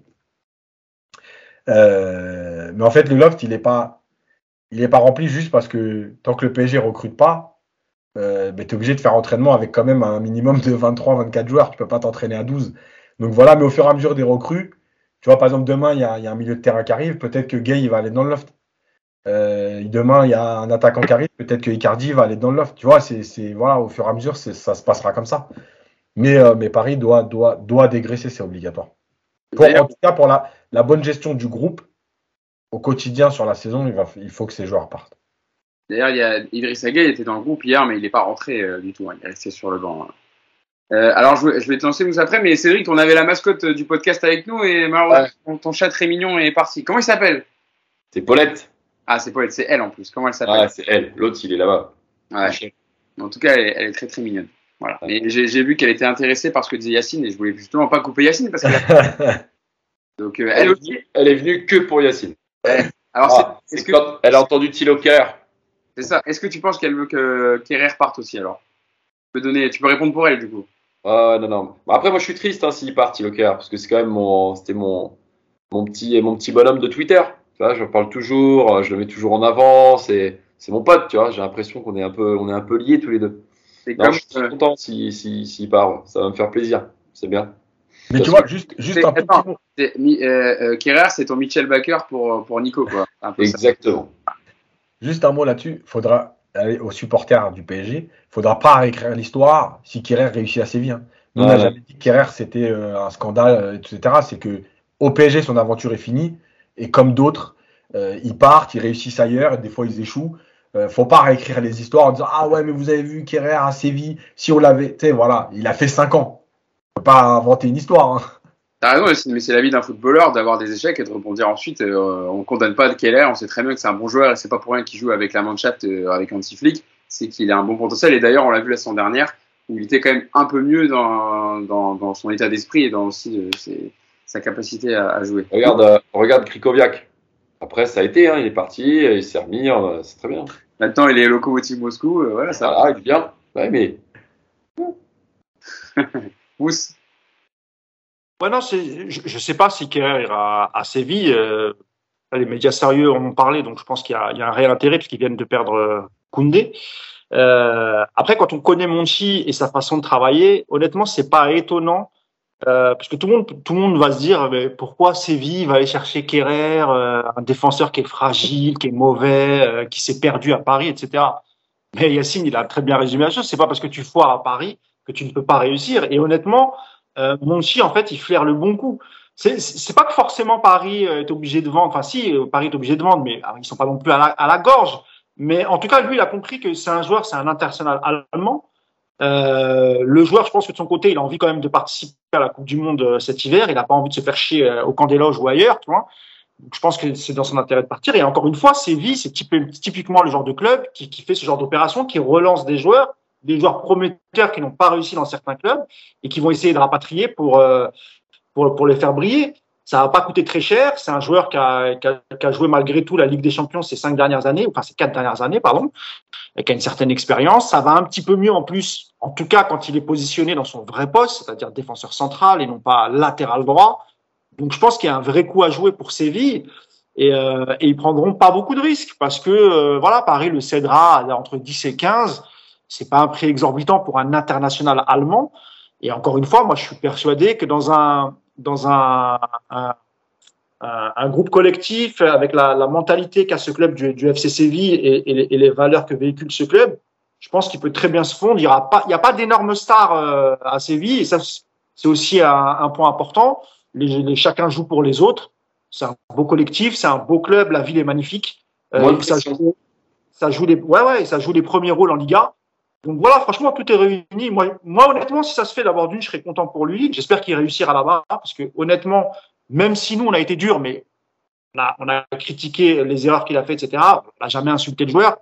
Contrairement à ce qu'il a subi le pauvre sur les, sur les réseaux, je trouvais que parfois ça, ça tournait à l'acharnement. Euh, évidemment, on, était tous dégoûtés de, de, sa mésaventure à Manchester et tout ce qui a découlé derrière. Mais ça, il méritait pas autant d'acharnement et autant de déferlement de haine sur Twitter. Donc honnêtement, si ça se fait, je serais content pour lui. Il va atterrir dans un bon club avec un directeur sportif qui est très bienveillant quand on connaît la personnalité de Monchi et je suis sûr qu'il le remettra en confiance. J'ai pas de souci là-dessus. Si ça se fait, tant mieux. Tant mieux, je serais content pour lui. Euh, information pour Giorgino Wijnaldum. Donc, euh, je disais en, préambule sur la partie mercato, on dirige vers un prêt avec obligation d'achat en fonction du nombre de matchs joués. Le prix de l'obligation serait d'un peu moins de 6 millions d'euros. Bon, c'est un joueur qui, euh, qui, a été, qui est arrivé en fin de contrat, donc qui n'a pas coûté en transfert. Donc, les 6 millions, un peu moins de 6 millions d'euros, c'est quand même, c'est quand même euh, très peu, non? Je ne sais pas ce que vous en pensez. Il arrive, il, arrive, euh, il arrive libre et l'idée du PSG, c'est, c'est peut-être de rembourser le salaire qu'il lui a filé ah, et mais... de laisser partir. Donc, euh, il a 30, euh, pareil, il a 32 ans, Hugo, je crois, ou 31 ans. Euh. Mais on parle d'un international hollandais qui a été capitaine avec sa sélection, qui joue à Liverpool il y a deux ans. Enfin, je sais pas, ça me paraît. Ah, il a un énorme salaire, Hugo, et je pense qu'ils veulent vraiment. Euh, c'est, pas tant récupérer l'argent parce qu'il n'a pas eu de, d'opération de transfert. C'est surtout le problème du PSG aujourd'hui, c'est d'économiser de la masse salariale. Et c'est pas tant de récupérer de l'argent, le, le fruit du transfert, c'est vraiment d'économiser la masse salariale. Et, et, et, je pense que, je sais plus qui, qui, qui l'a dit, Yacine ou Cédric, à l'avenir, vraiment, ils, ils, vont très, ils vont faire très attention aux contrats qu'ils font signer, aux salaires qu'ils vont donner. Et, et c'est pour ça que tout à l'heure, tu disais, euh, tu as été contradictoire, Cédric, tu parlais de Skriniar, et tu, à un moment, tu dis le PSG ne veut plus surpayer. Mais à côté de ça, tu dis oui, mais euh, il faut mettre 60. Non, il faut pas mettre 70 millions sur Skriniar. Attends, non, mais... attends, après tu pourras répondre. On peut pas mettre 70 millions sur Skriniar. Il a, c'est un joueur qui a 27-28 ans. Euh, on ne sait pas ce que ça va donner au PSG. C'est un excellent défenseur, tout le monde est d'accord avec toi. Mais moi, je pense que pour le coup, c'est Paris qui est en position de force. L'Inter a vraiment besoin de faire rentrer de l'argent. Ils ont beaucoup de difficultés financières. Il y a Lukaku qui a. Et en plus, ouais, donc, évidemment que le temps joue pour Paris. Campos a raison de laisser faire traîner les choses. Et tu peux faire une belle affaire en fin de mercato si vraiment euh, tu as besoin de Skriniar moi, je suis pas persuadé qu'aujourd'hui on ait vraiment besoin. Euh, voilà, je suis pas sûr que ce soit la priorité. Voilà. Une défense à 3, une défense à 3. Demain, as, tu connais un peu l'état de santé de Ramos. Bon, voilà. Euh, tu, tu fais comment? Bah, ah, je te dis fais... pas, je te dis pas qu'il faut pas qu'il vienne. Je te dis que moi, je mets pas 70 millions à tout prix sur Skriniar. Maintenant, à 50 millions, viens mon pote, avec plaisir. Et là, t'as et même 50 millions pour une année de contrat, honnêtement, c'est difficile à avaler, mais, euh, mais voilà, ça je suis pas contre ça. ça Moi, je pense du principe que tu as des joueurs sur lesquels tu peux pas mettre n'importe quoi et tu en as sur lesquels tu peux investir. Par exemple, quand tu mets 180 millions sur Mbappé, c'est un bon investissement. Oui, mais là, c'est pas pareil. Non, mais attends, attends. Je, je, Attends, attends. Quand tu mets, quand tu mets 42 millions sur Kerrer, ça les vaut tu lui mets pas 42 millions sur Kerr sur quelqu'un que tu connais pas. C'est pareil quand tu mets quand tu mets 40 patates, 50 patates sur Paredes, c'est pareil. Voilà, là tu fais des 40, des 40, des 40, tu peux cumuler le nombre de 40 qu'on a fait sur des joueurs qui valent rien du tout. Je préfère mettre 60 70 sur un top player qui rentre pile poil dans l'animation défensive que tu veux mettre et qui en plus de ça connaît par cœur ce rôle, qui va t'apporter quelque chose qui a du caractère et qui derrière peut te faire passer un gap plutôt que mettre des 40 millions par-ci, 40 millions par-là sur des pipes en bois qui te ramènent rien et que tu as du mal à vendre Alors, je te, je te réponds, je vais, faire, je vais faire court. Euh, quand tu parles des exemples de Kerrer, quand tu prends Kerrer à 42 millions, évidemment que c'est une grosse bêtise. Sauf que quand tu prends, quand tu prends Kerrer à 42 millions, il n'a pas le même vécu que Skriniar aujourd'hui. Donc c'est complètement différent. C'est une grosse erreur, tu as raison. Mbappé, tu parlais des 180 millions, tu mets 180 millions sur un futur crack à 17 ans. C'est complètement différent. Aujourd'hui, on parle de Skriniar. Si tu veux que le PSG se fasse respecter euh, sur, le, sur le mercato, tu dois pas te lancer parce que c'est un excellent joueur Skriniar et mettre 70. Au contraire, si tu arrives, si tu tiens le coup et qu'à la fin, l'Inter est obligé de te le céder entre 45 et 50, tu auras gagné. Non seulement tu auras pris un bon joueur à un bon prix, et surtout tu auras envoyé un message à l'Europe. Là, c'est fini. On va plus surpayer des joueurs parce qu'on a, on a plein d'argent. C'est, c'est là-dessus. Mais sinon, Skriniar, évidemment c'est une bonne recrue et tu as raison. Si Ramos, ne connaît pas vraiment ce qui va se passer physiquement, évidemment que Skriniar, c'est la très très bonne alternative. Et d'ailleurs, s'il vient, je suis pas sûr que Ramos continue. Et Donc là, donc là, tu dis si. Donc là, on, émet l'hypothèse. Hein. Tu dis si en fin de, mercato, on le récupère à 50 millions, on aura fait un bon. Ok, ça c'est, le si de ton côté. Maintenant, moi, je vais te mettre mon si. Si à la fin du mercato, on le prend pas, que du coup, on recrute pas et qu'on se retrouve avec un Ramos fracassé et une défense à 3 qui marche pas et qu'on prend but sur but et que c'est la, c'est la merde. Non, mais alors, il y a un truc que tu sais peut-être pas, C'est Cédric, c'est- c'est c'est qu'il n'y a pas que Skriniar qui est, dans, qui est dans les tablettes. Il faut pas prendre Campos euh, pour un idiot. Euh, Campos, il, est- il est sur un poste, il est jamais sur un seul joueur. hein. Enfin, Yacine te l'expliquera mieux que moi, qu'il n'est pas dessus. T'inquiète pas, faut pas. En fait, Skriniar, il est en tête de liste. Et puis derrière, on, a- on apprend qu'il y a Wesley Fofana de Leicester, C'est Intéressé, etc., etc., etc. Et tu as aussi des solutions à l'interne. Si tu, ne- si tu ne fais pas partir, par exemple, Diallo, s'il n'y a pas d'offre, s'il y a quelque chose, je pense pas que, tu vois, il va être écarté parce que c'est un joueur qui est sérieux. Je pense que c'est un joueur qui est apprécié du groupe et que s'il est là, euh, s'il y a des blessés, bah voilà, il pourra rentrer dans la rotation. Donc non seulement il y a des plans B, plan C, plan D, tu as aussi aussi des joueurs, euh, des défenseurs centraux qui, qui appartiennent encore au PSG. Donc il faut pas être complètement pessimiste et se dire s'il n'y a pas Skriniar, c'est fini. Si c'est pas, pas non. un Je suis pas, je suis pas pessimiste, mais là on parle mercato. Donc quand on parle mercato, on, est- on exprime ce que nous, moi c'est pas du pessimisme, je dis juste que de mon point de vue, si on doit mettre de l'argent intelligemment sur quelqu'un, c'est sur lui qu'il faut le mettre. On a, on a bien Quand on prend 70 millions, c'est pas, c'est pas raisonnable. Voilà. On a bien compris la position euh, sur, euh, sur le dossier euh, Milan Skriniar. On verra ce qui- ce qu'il en est à la fin du mois. Euh, Yacine, un dernier mot. euh, on va faire court parce qu'après on est déjà à une heure et demie de podcast, donc euh, on va pas faire non plus trop trop trop long. Euh, sur Kalimwendo, qui euh, qui euh, serait, euh, enfin, qui intéresserait parti- particulièrement euh, le, le Stade Rennais, qui voudrait donc le, recruter. Les Bretons auraient contacté déjà le Paris Saint-Germain et Kalimwendo sait que le PSG voudrait le vendre, enfin c'est les informations de Goal France, c'est que le PSG veut le vendre vu sa valeur marchande et il ne souhaite pas rester à tout prix à Paris, notamment avec le recrutement d'Hugo Ekitike qui vient lui prendre une place dans, la, rotation de devant. Et en prétendant, donc il y a Rennes, en prétendant, il y a aussi Leeds, Nice et West Ham qui souhaiteraient le, récupérer. Ça serait, pff, ça serait quand même dommage de laisser partir Kalimwendo pour, euh, pour garder Icardi qui euh, n'a toujours pas l'envie de bouger ses fesses euh, loin de la capitale.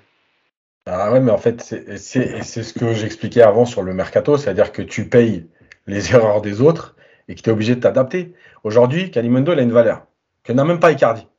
Donc déjà, euh, si tu veux récupérer de l'argent, parce qu'en fait, il y a, aussi le problème du fair play financier avec euh, les déficits sur... Alors, il y a le Covid, donc c'est trois ans, etc. Il y a un aménagement, mais malgré tout, il y a des choses à respecter.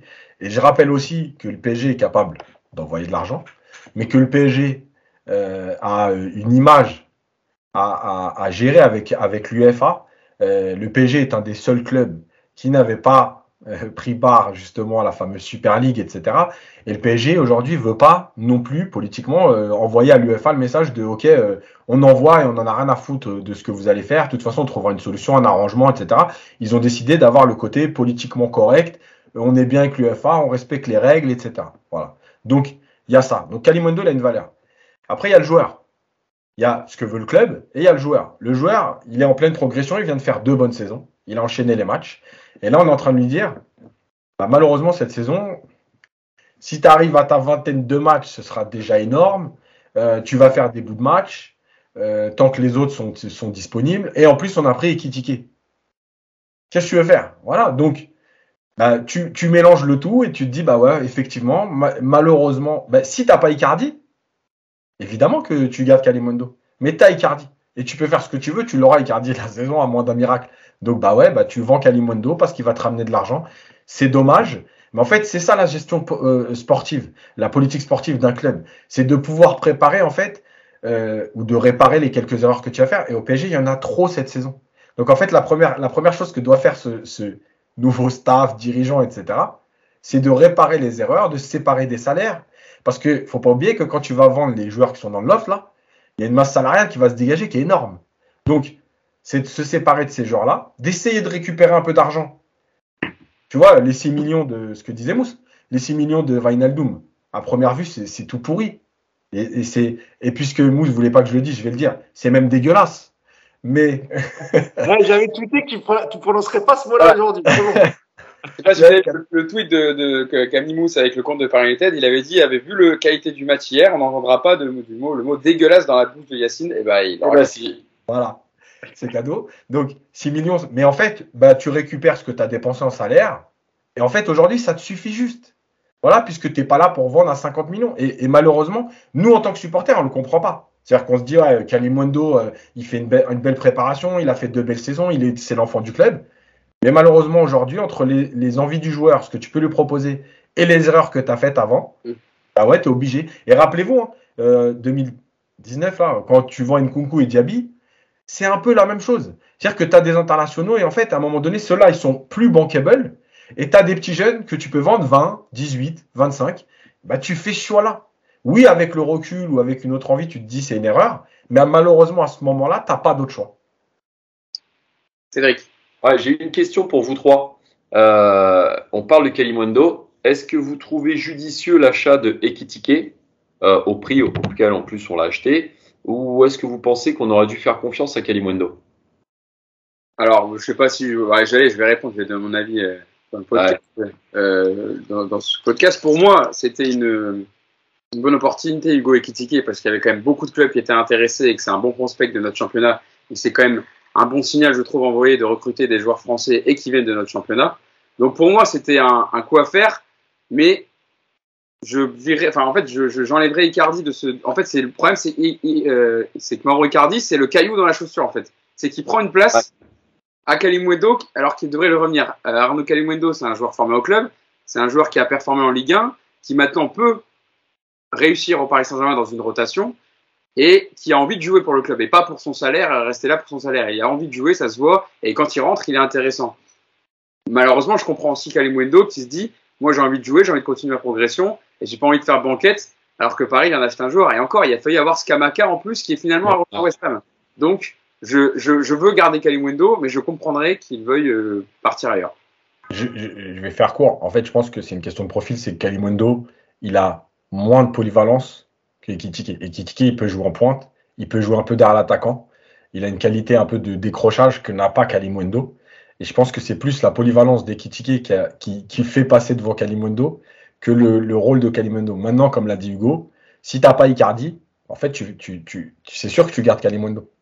Le problème, c'est que tu as Icardi à, à gérer. Bah non, ouais, pour, pour moi, en fait, la recrue d'Ekitike, dans l'esprit du PSG, moi, je l'avais déjà dit, je pense que c'est une manière aussi de préparer dès aujourd'hui l'après Mbappé. C'est-à-dire que tu prends le, numéro 9 avec le plus gros potentiel de Ligue 1, donc Hugo Ekitike, même si euh, quand tu regardes ses stats, tu te dis, bon, c'est pas ouf. Mais je pense que dans l'esprit des, dirigeants du PSG, Mbappé, il a prolongé certes trois, ans, mais euh, on connaît le joueur, on, sait euh, qu'il est très ambitieux et je, en tout cas, je ne le vois pas rester, moi, euh, à vie au PSG, enfin, jusqu'à la fin de sa carrière. Il finira par partir, soit pour rejoindre le Real, soit pour aller en Première Ligue, bref. Et je pense que dans l'esprit des, des, des, dirigeants, et il fallait dès, dès aujourd'hui trouver le, le peut-être le futur remplaçant de, d'Mbappé, et c'est Hugo Ekitike. Euh, sur Kalimundo, euh, c'est pareil. Kalimundo, lui, il, il, son destin, c'est d'être vendu finalement. Tu vois. Après, nous, on est supporter du PSG et on a, on a de l'affection pour les joueurs qui sont formés dans notre club. Donc, on n'est pas très objectif. Mais en vérité, lui, il est plus objectif que nous, Kalimundo. Parce que lui, il sait très bien que son destin au PSG, il sera pas, tu vois, il sera pas, il sera pas très, très long. Il est, il est voué à être vendu, il le sait très bien. Et en plus, lui, il a quand même eu du courage de partir. Deux ans après, qu'il a accepté euh, tout de suite, il aurait pu rester dans son confort, se dire, je m'entraîne qu'avec des stars, je suis au camp des loges, je vais gratter quelques minutes, je vais briller avec le PSG. Non, ça prouve que c'est un garçon intelligent qui pense à sa propre progression. Quand tu joues deux saisons de suite, tu peux pas accepter la troisième saison Ah, alors que tu alors que tu es dans la progression. Un footballeur à cet âge-là, il faut qu'il joue, hein, quoi qu'il arrive. Et il préférera aller dans un, un- un club qui est ambitieux comme Rennes, qui met des moyens, qui essaye d'accrocher la Ligue des Champions, qui fait des parcours en Ligue Europa, que de gratter 10 minutes par-ci, 20 minutes par-là, être frustré pendant une saison. Euh, il faut se mettre à sa place. Donc, Ouais. moi, je, je, je, je comprends le, le positionnement du PSG, je comprends le positionnement du joueur. Et, et, et je pense que le joueur, il sera heureux s'il trouve le bon club, le bon entraîneur qui, qui lui permettra de progresser. Et Ekitike, progressivement, il va rentrer dans le jeu. Euh, comme l'a dit, il a un profil atypique. Euh, Yacine a dit que c'est vrai, il a un profil atypique, mais même, même en tant qu'attaquant au PSG, ça fait longtemps qu'on n'a pas eu un joueur qui est capable de jouer à la surface. On avait Icardi, mais on a vite compris que finalement, c'était, ça serait plus un joueur de foot. Et puis, quand il faudra reposer des Mbappé, etc., dans la surface, tu as un mec de, de voilà, tu un géant qui pourra prendre des ballons de la tête, qui pourra centrer, etc. Donc, il y, a- il y a des choses très intéressantes avec le, avec le profil Il est pas bon de la tête. Hein. Hmm? Il est pas bon de la tête, Ekitike. Il a 19 ans, il a progressé, Cédric. T'inquiète pas, ça se travaille, tout ça. Moi, je dis, moi, moi franchement, la, la seule crainte que j'ai par rapport à ce joueur-là, c'est qu'il a été bon euh, dans son club. Et encore, bon, voilà, il n'a pas non plus marqué euh, 25 buts. Je sais pas, on sait pas ce qu'il vaut, on sait pas ce qu'il vaut vraiment dans, dans un grand club. Après, euh, j'ai bon espoir. hein. Mais à côté de ça, on avait un mec Kalimundo qui, voilà, qui s'était aguerri à la Ligue 1, qu'on a vu jouer avec le PSG, qui marque des buts, qui. Après, voilà. Je- Mais il veut pas être- Le problème, c'est qu'il veut être titulaire, Cédric. Mais on est tous d'accord avec ça. Mais, le joueur, lui, C'est pour ça que je parlais à la place des, à la place des Kitike. Mais Ekitike, il, peut- il- il peut être remplaçant parce qu'il a 19 ans. Il sait que de toute façon, il est obligé de patienter. Kalimundo, il a passé cette étape-là, en fait. Tu vois Donc lui, il veut plus patienter. Ouais, donc on comprend évidemment les différentes positions et on verra si, si un transfert a lieu. Mais en tout cas, ça serait quand même, euh, je pense, on le partage tous sur ce podcast, une déception de voir partir Arnaud, Cali- Arnaud Calimundo et le voir s'éclater dans un autre club en plus en Ligue 1 euh, cette saison. Mais bon, c'est le choix du joueur et on, on le comprendrait parfaitement. Euh, bon, je pense qu'on a été complet sur, sur le podcast avec euh, ce débrief donc et cette victoire 4 buts à 0 du Paris Saint-Germain face à Nantes pour le trophée des champions et donc le premier trophée de l'ère Galtier au Paris Saint-Germain euh, qui commence très bien donc euh, son début d'aventure avec le Paris Saint-Germain et puis euh, le mercato avec pas mal de départs donc Campos qui continue à travailler et qui euh, va peut-être faire partir plus de joueurs que Leonardo en en, en 6 ans au PSG 7 ans? Non c'est vrai combien de temps en tout Leonardo de, de saison? En Trois. compte 4 au début et Trois et 5 ans Cinq- Ouais, trois et cinq ans. Deux. J'allais dire 6, mais au 5 ans, voilà. En 5 ans de, de Leonardo au, au club. Euh, je voulais vous remercier d'avoir été avec moi, Yacine, Mousse et Cédric, euh, qui nous fait le plaisir d'être avec nous aujourd'hui, qui revient nous voir quand il veut. On fera, on fera le point à la fin du mercato, hein, Cédric. Hein. Si Skriniar est arrivé, euh, si, euh, si Ramos n'est pas blessé d'ici là, euh, s'il y a une confirmation dans la défense à 3. On a Et pas mal de comme d'habitude, euh, dont on va parler encore. Oui, si, si euh, Skriniar signe, euh, obligé, Cédric, il pose la bouteille au mano, à la mano. Ah bah direct. hein. Hein. Là, là c'est sûr. Si on a en plus de quelques départs en plus, bon, euh, si On Drax. veut le brasser vite, euh, Cédric, s'il te plaît. Hein. On veut le Si brasser. hein. Draxler, si Draxler, Thilo Kerrer, Lewin Kurzawa, toute la clique partent en plus. voilà. Ah, on on on n'a pas parlé de Kurzawa, c'est vrai. Ouais, parce qu'il n'y a rien sur lui. Donc, euh, on a parlé d'intérénisme, mais j'ai l'impression que c'est retombé aussi vite que c'est euh, arrivé. En fait, Euh, Parce que comme il est originaire de là-bas, il est, il est du coin, il me semble. hein. Je sais plus, je sais plus de quelle ville, mais il me semble qu'il est de. Ah, attendez, ça a sonné, j'arrive. ouais, j'ai entendu sonner. Bon, de toute façon, on va rendre le podcast. Merci à vous trois. Et puis, on se donne rendez-vous pour débriefer le premier match du Paris Saint-Germain en Ligue 1. Ça sera samedi prochain, face à Clermont. Samedi à 21h. Prochain à 21h. Merci à tous et puis une bonne semaine. Merci. Ciao. Ciao. Bye.